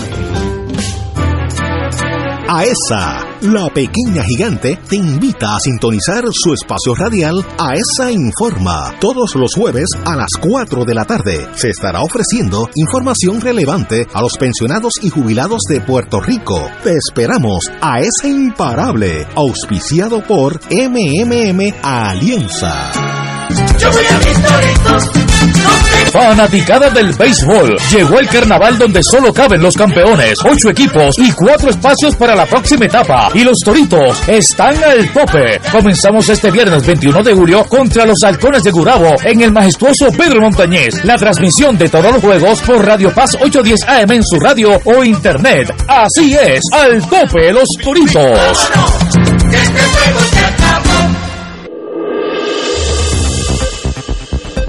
Y ahora continúa Fuego Cruzado.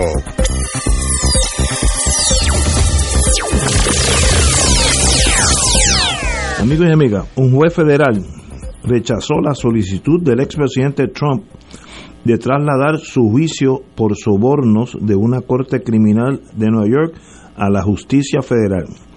El juez Alvin K. Hellerstein sentenció que Trump no justificó el cambio de jurisdicción.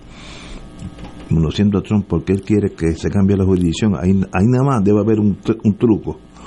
Eh, el señor juez halló que los argumentos tenían que ver con la vida personal de Trump, no con los deberes presidenciales que hubieran ameritado el paso a la jurisdicción federal. Ahora, aquí es que se va por encima de la cerca. Las pruebas surgieron de manera contundente que la cuestión fue un asunto puramente personal del presidente, el encubrimiento de un suceso embarazoso. Eh, el juez en su fallo de 25 páginas dijo, el pago de dinero para silenciar a una estrella de films para adultos no está relacionado con las tareas oficiales del presidente. Pero fíjate, ahí yo paro, ya yo dejo- dejé de pensar. ¿A alguien le gustaría tener de presidente de los Estados Unidos, del país más chiquito, más importante, más rico, más pobre? Una persona que la prueba sale ante los tribunales, que contrataba prostitutas. Eh, ese es el tipo de persona que uno quiere de presidente o de gobernador del país. o lo- yo ahí, ¿sabes? Yo dejo de pensar ahí mismo, pero me sorprende que sí, tiene seguidores. Explícame eso, a ver si usted...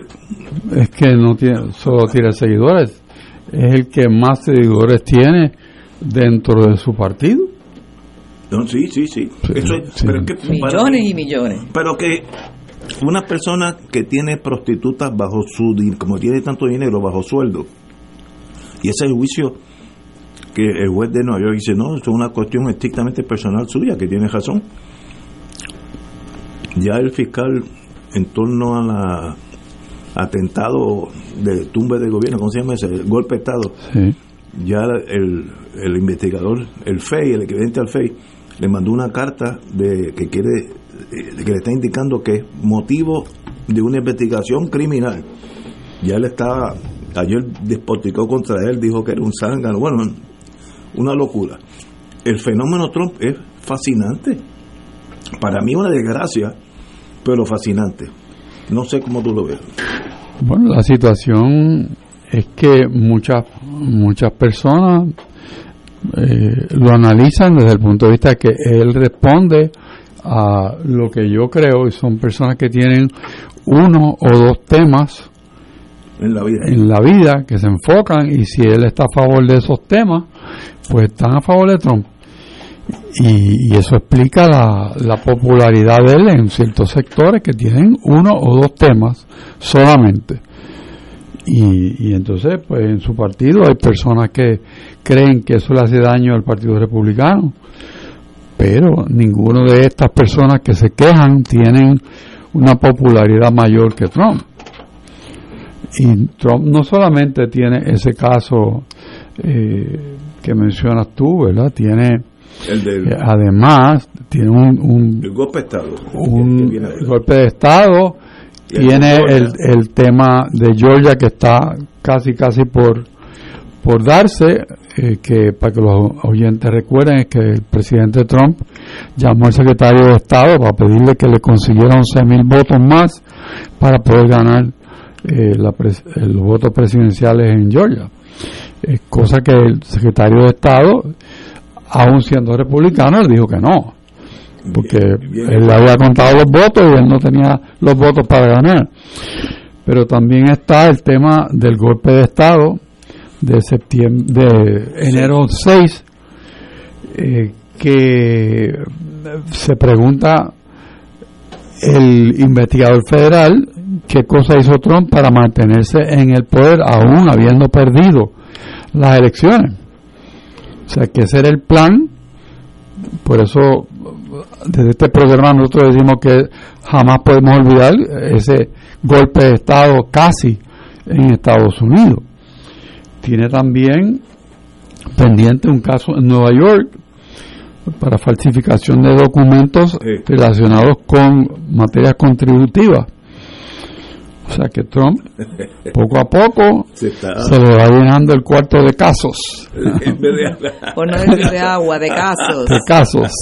Pero, pero cómo el pueblo, es que yo, tal vez el problema soy yo, puede querer de presidente de la nación más poderosa con bomba de hidrógeno, to- con todo, a una persona de esa calaña.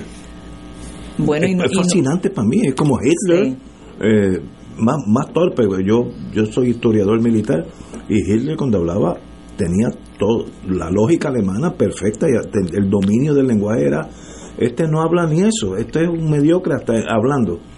¿Cómo la gente puede seguirlo? Eso es un misterio psicológico para mí. No es descabellado eh, la, la solicitud de él de que se remueva al, ¿verdad? La esfera federal, federal. al foro federal, aun cuando probablemente el juez que hizo la determinación de que se mantuviera en Nueva York tiene razón.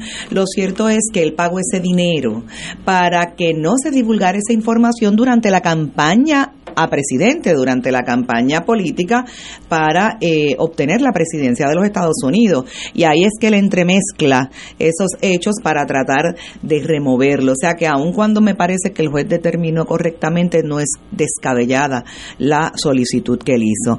Bueno, cuando llegaron esas elecciones, eso no era lo único que se sabía de Trump, que le había No, pagado no, no. a Stormy, el, eh, ¿verdad? El, ¿verdad? Lo que había ocurrido con ella o que le había pagado. O sea, de él se sabían ya muchas cosas e incluso a mí siempre me, me impactó mucho que ya se conocían, se conocían comentarios de lo que él hacía respecto a las mujeres, ¿verdad? Comentarios despectivos. Eh, y, y de tonalidades eh, pues sexualizadas por supuesto sin embargo eh, el pueblo americano estuvo dispuesto a votar por él y lo eligieron presidente definitivamente sería muy interesante hacer ese eh, buscar esos estudios si se, si se han hecho eh, de cómo es posible que se le que se le dé el voto a una persona así incluso historias como esa han descarrilado muchas eh, Ay, candidaturas Sí, políticas han destruido partidos, uno. pero este es inmune, tiene algo que, que sigue caminando el tan- ese tanque. Eh, yo de verdad considero que esto sería el fin de lo que nosotros conocemos como Estados Unidos si este señor vuelve con estas ínfulas. Uno de sus co- uno de sus metas es hacer la presidencia más importante eh, y que los, los tribunales tengan menos jurisdicción. ¿Sabe? Hitler sin el talento de Hitler. Y lo que más me mete miedo es que sigue caminando. Era para que el mismo partido republicano dice, mira, contigo vamos a perder. Pero no sé. Bueno, pero yo creo que mete más miedo que no tiene oposición. También. Sí, sí, porque la gente le coge miedo al bully. Bueno, porque seguro, pero me refiero a que no tiene una oposición. Ah, en el demócrata. Demócrata. Apenas existe. Eso también. Que el agua se está llenando también en el cuarto del presidente Biden. Dito Biden debiera ir. Tiene varios problemas muy serios, incluyendo, entiendo yo, un problema de salud, salud mental. o física o mental. Acá Jato, Eh. hace unos días dijo que que Rusia tiene una guerra, no, no dijo Ucrania, dijo otro país de por allí. Eh, Usted es presidente de Estados Unidos, ¿sabe? Eh, obvio, tiene razón, es un candidato fácilmente derrotable. Sin duda. De Santis, que es mucho más inteligente que Trump y mucho más de derecha que Trump, eh, tiene un buen pasito también. pero no, no se mueve lo suficientemente eh, hacia arriba. sí está bien atrás en la Está encuesta bien atrás y lo- el dinero no le está entrando. O sea que el dinero está con Trump. Pero no me diga eso que me voy, a, voy de voy a llamar la comprista.com desde aquí porque no cuando llego a casa quiero tener el coñac aquí porque ustedes me dejan a mí tirado en la carretera de la depresión. Es verdad que ese señor puede ganar las elecciones sí. Eso no es aterrador Pues lo es. Y además que la probabilidad de que los juicios estos no terminen antes de que sucedan Ah, las sí. elecciones puede ser electo Sí. y después convicto. Claro, Ay, no, no va a ir a ningún sitio porque tiene inmunidad. Cuando él estaba en campaña, la oposición sacó un video que él está como en una van de esas guaguas grandes con unos amigos y él está explicando lo que explica, yo no puedo ni hablar de estos temas lo que él le hizo a una de estas muchachas que él- pero salen videos no, no es que me, me lo escribí en un libro no salen videos las cosas más este pornográficas y detestables del mundo y gracias a Dios que nadie apostó conmigo, porque yo una vez que vi, vi eso, dijo, se acabó Trump. No saca ni un voto. No, ganó. Correcto. Pero es que el mundo ha cambiado, el problema soy yo, no sé. Pero es una gran crisis Estados Unidos, porque los demócratas también están en crisis, así que ahí todo el mundo está... Y no surgirá otro partido, un movimiento ciudadano. Bueno, pudiera ser. Puede haber candidatos independientes. Hay, hay candidatos independientes. Sí. Pero esa gente nunca llega ni último, sacan cuatro Bueno. votos. Oye, acaban de- ac- me está llegando ahora que Hospital IMA San Pablo anuncia despido de 300 empleados. ¿A qué se debe? A los seguros. Eso, mm, algo está pasando. Eh, Porque los, los, los hospitales son como los restaurantes. La gente siempre se va a enfermar. Así que no sé por qué esa crisis, ¿no? No, no, no tengo idea. Recibí un mensaje, lo más inteligente, del principio del programa, que es, el gobernador Pierluisi ha dicho, va, va- va a solicitar una reelección de estos, estas dos eh, espacios libres en estos, eh, yo le llamo embajadores. eh, Cabildero. cabilderos. ¿Eso requiere una ley o ya está implícito que lo puede hacer? Lo puede hacer porque es una vacante. Y no hay que sacar una elección. Vamos, ok, otra palabra, él no, no tiene que ir a la legislatura para, No, para no. reponer, esa es la pregunta. No, Está en la ley. En la ley actual está. seguro. Ya, el procedimiento está y todo. Y el dinero, el dinero, En la comisión estatal. no me diga eso. Sí. Miren lo que dice la ley. La ley dice, en otra parte del estatuto afirma que, y y citando la ley, cualquier sustituto que sea necesario se seleccionará por elección especial administrada por la Comisión Estatal de Elecciones. Ahí está, ya está. Pues la contestación a la persona que me envió el mensaje, eh, no hay que hacer ninguna ley, porque me imagino que estaría pensando, se tranca en el Senado, que es popular. Pero como no hay que ir al Senado para nada, pues eh, se- si la comisión encuentra el dinero, que lo encontrarán, porque cuando el- alguien quiere siempre aparece el dinero, eh, de verdad que... Bueno, no había para los cabilderos. Cuando empezó el cuatrenio, no había. Y, y aparte, yo- Y nosotros pensamos en este programa que qué suerte tiene Pierluisi que no tiene que nombrarlo. ah, verdad, me acuerdo, sí. Buena. Sí, Sí, para hacer la elección especial.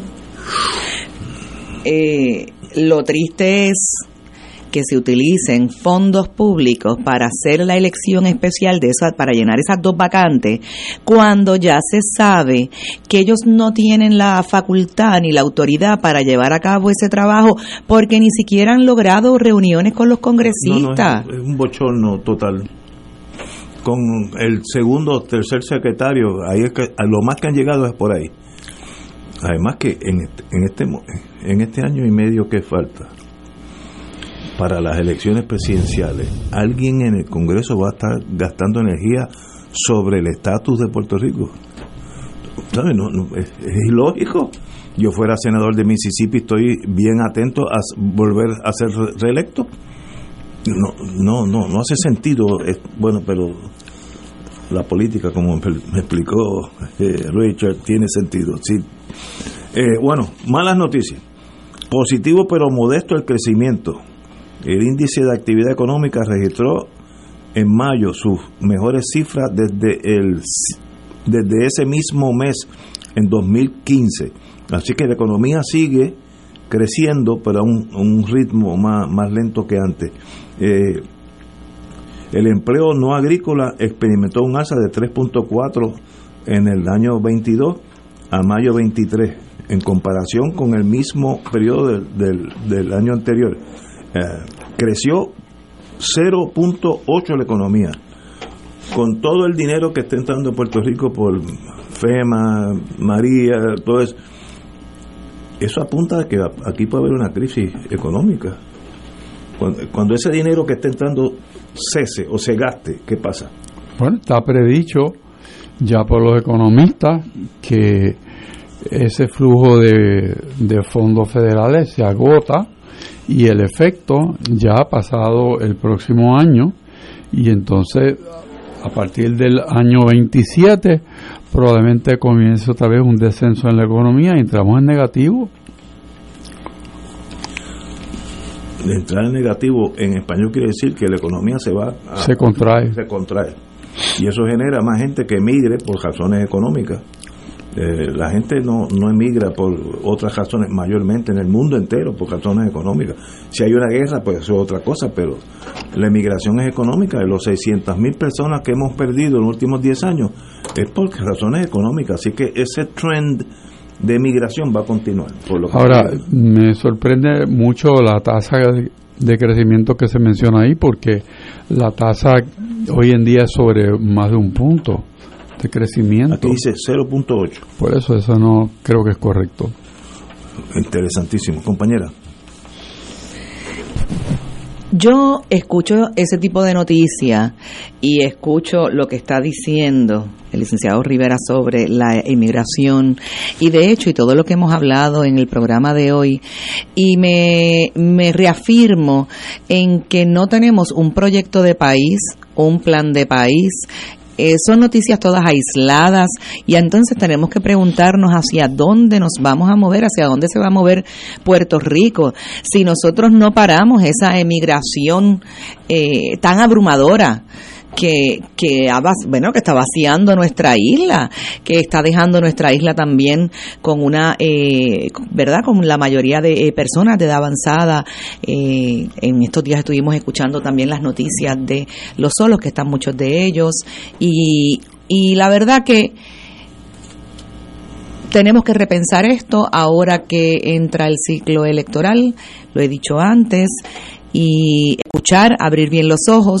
Necesitamos un proyecto de país, necesitamos detener la emigración y la única forma de hacerlo es precisamente con, un, eh, con planes y proyectos de desarrollo económico integrados que le puedan eh, abrir las puertas a los puertorriqueños hacia mejores condiciones de trabajo, hacia mejores salarios, hacia mejores oportunidades. Hoy salió también una noticia que tiene que ver con eso y es la noticia de la ley, antes ley 22 y ahora ley 60. IRS la trae. Lo, lo del IARES Sí. es lo mismo. Cuando uno lee esa noticia, la noticia, el, al final, la conclusión es que si hay unos beneficios para esos inversionistas que no están disponibles para los empresarios puertorriqueños, eh, pues va a continuar la inmigración a sí mismo. Va a continuar porque estaban hablando de que esos inversionistas siguen comprando las propiedades en Puerto Rico porque tienen unos beneficios que los puertorriqueños no tenemos, beneficios contributivos. Y entonces se le hace cada vez más difícil al ciudadano y al puertorriqueño de a pie a poder adquirir propiedades y ¿qué va a pasar? Que se siguen yendo para los Estados Yo Unidos. veo eso indetenible, desgraciadamente, porque nos afecta a todos, eh, pero no, no veo solución. Eh, eh, Puerto Rico no ha podido cambiar, dar el paso posterior a la 936, donde aquí habían 100, 200 plantas más de las que hay ahora, y producían huevos de oro todos los días esa, esa faceta no, no se ha llenado con nada. El turismo es un, un factor bien chiquito, pero, pero productivo, pero no hay otro plan. Eh, ¿cómo, ¿Cómo hacemos? Tú puedes hacer un progreso en un país por dos formas. Que entre el capital, que era lo que hacíamos antes con la 936, o generar las condiciones para que esa nación internamente genere su propia fuerza económica y genere exportación, etcétera, etcétera. No veo ninguno de esos planes. Estamos viviendo de FEMA y de las cosas esas y eso tiene su fin, desgraciadamente. No, no, no sé ¿Cuál es el plan B? La pregunta que tú haces, eh, luego de las 936, ¿qué ha, ha podido hacer Puerto Rico? Pues Puerto Rico no tiene capacidad jurídica para hacer nada respecto a eso, porque la 936 es una sección del Código de Intenta Federal y el gobierno de Estados Unidos, ayudado por algunos próceres puertorriqueños, decidieron quitar ese incentivo que se le dio a la manufactura en Puerto Rico en un tiempo cuando le convenía a los Estados Unidos que Puerto Rico fuera una fuente bien fuerte de manufactura de fármacos. Y hay que entender esa realidad. Una vez eso deja de ser importante para los Estados Unidos, desaparece esa sección, ayudado por próceres boricos, ¿no? Pero el gobierno de Estados Unidos no ha ofrecido, al contrario, ha rehusado darle a Puerto Rico un tratamiento especial en términos contributivos y al contrario, le ha cortado las alas a Puerto Rico desde el punto de vista contributivo en muchos alivios que tenía, eh, haciendo el operar en Puerto Rico mucho más caro que antes. Ese ha sido el problema por el cual Puerto Rico ha tenido que estar jugando con su eh, código contributivo para buscar la manera de que nunca operar en Puerto Rico sea tan caro como operar en Estados Unidos. O sea que Puerto Rico conserve una ventaja para atraer aquí operaciones de afuera. Y se critica mucho también el tema de la, de la ley 60 y tendemos a magnificar los abusos y no a mirar los éxitos. Y eso es bien importante asimilarlo. Nos, nos dejamos llevar por unos movimientos anti Estados Unidos, anti crecimiento económico y repetimos y cacareamos lo mismo, pero podemos estar todos de acuerdo que los beneficios para operar en Puerto Rico deberían ser iguales para todo el mundo.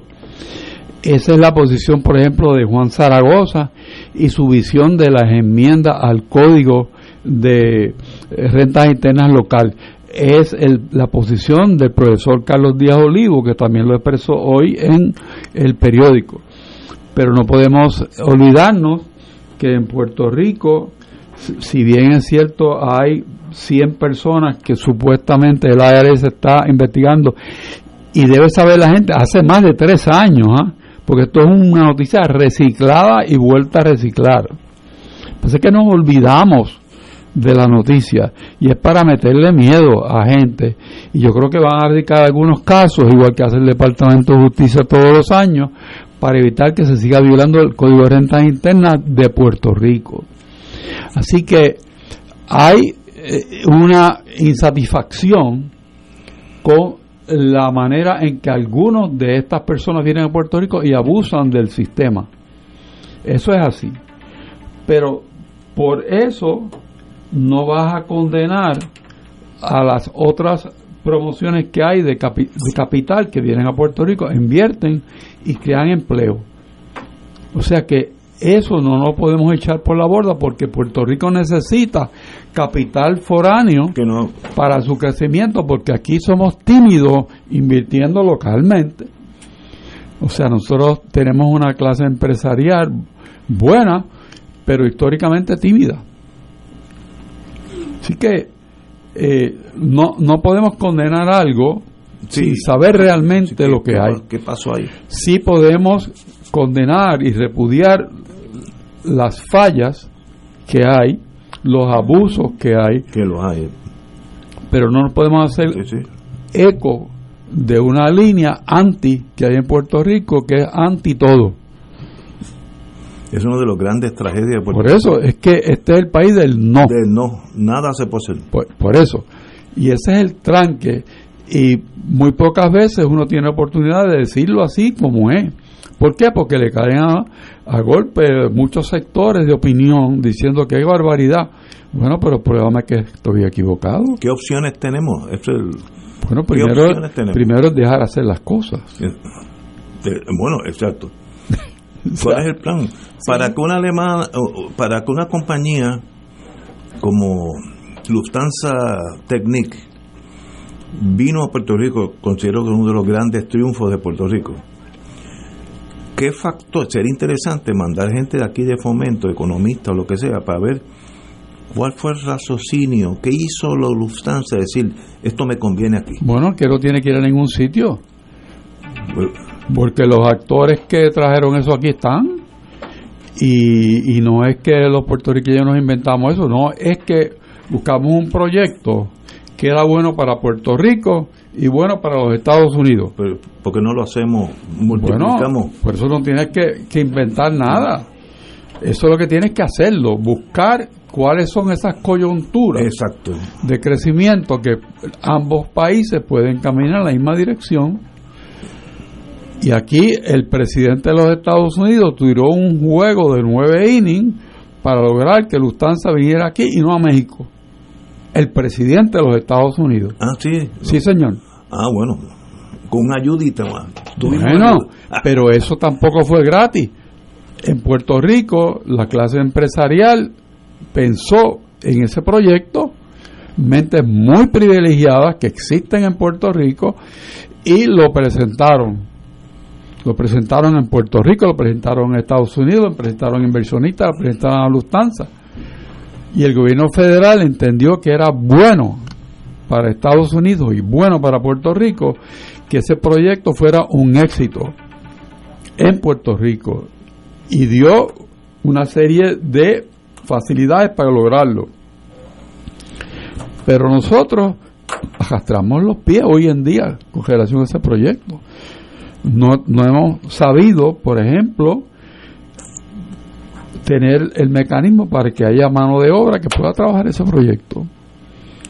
Sí, están, están, están saliendo personas que no, no, en- no pueden encajar en ese nuevo mundo. es porque el sistema que tratamos de implantar para educar a aquellas personas que han de ser educadas para el trabajo que existe no requiere de grandes títulos universitarios, sino ir como en Europa a los trades, los grupos especializados en tareas específicas. Y si tú necesitas mecánicos, no necesitas ingenieros mecánicos, necesitas mecánicos. Y entonces nos ha, nos ha tardado todo este tiempo en entender cómo adaptar el sistema de educación en Puerto Rico a la necesidad de esa entidad. Y, y tienen, ¿sabes qué? Que importar las personas de Polonia, de Alemania, de otros líos, porque no tenemos brazos suficientes adiestrados en lo que necesitan. En, en la te- en esa tecnología. Oye, me escriben de Utuado. Lo voy a leer para que no, no entre mi, mi, mi, mi, mi endoso a lo que están diciendo. Esto es lo que dijo un, un amigo de Utuado.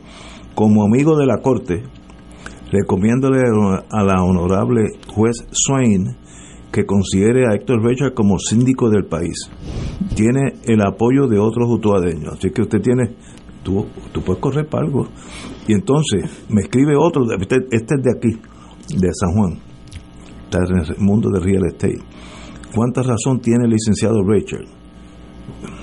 Qué pena para nuestro país, el país del no. Así que usted, usted, usted, vea, una opción para el 24.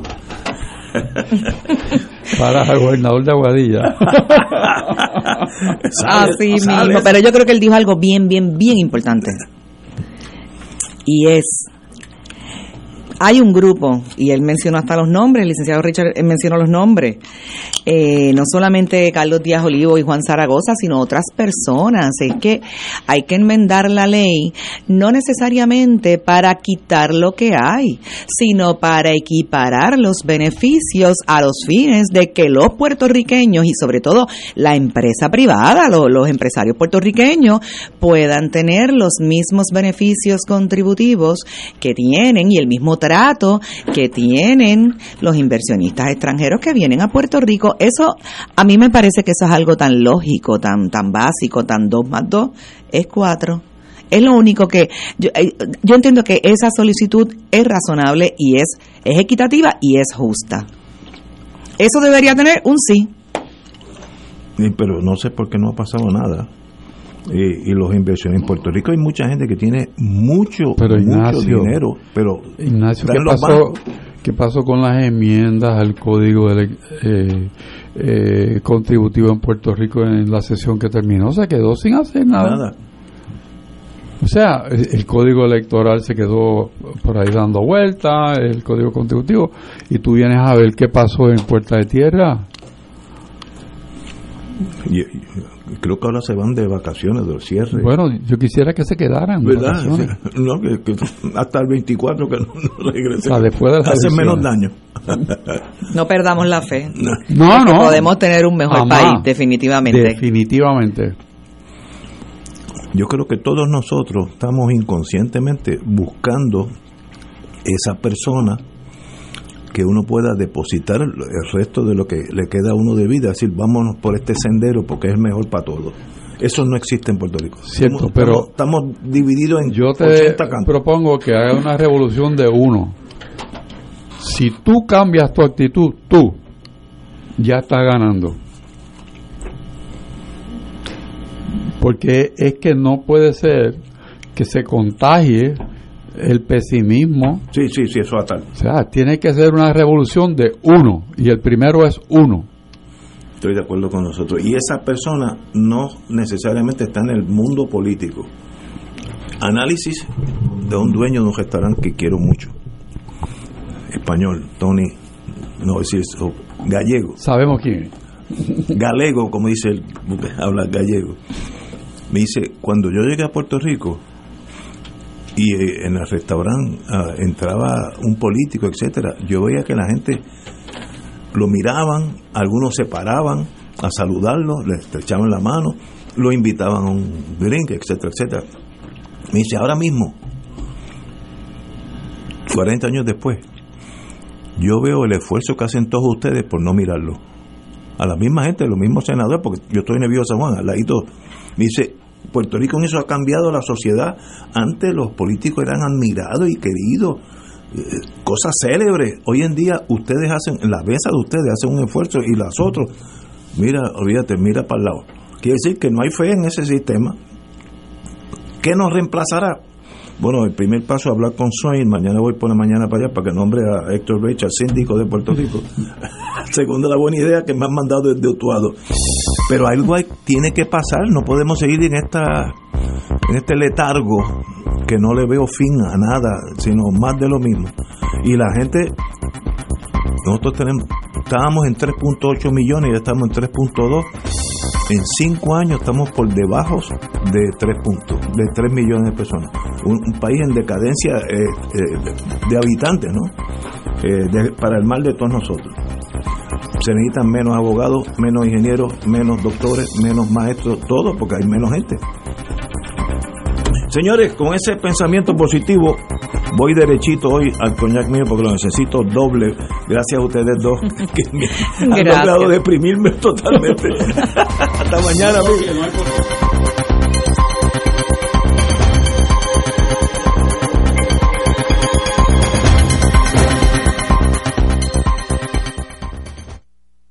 Esta emisora y sus anunciantes no se solidarizan necesariamente con las expresiones vertidas en el programa que acaban de escuchar.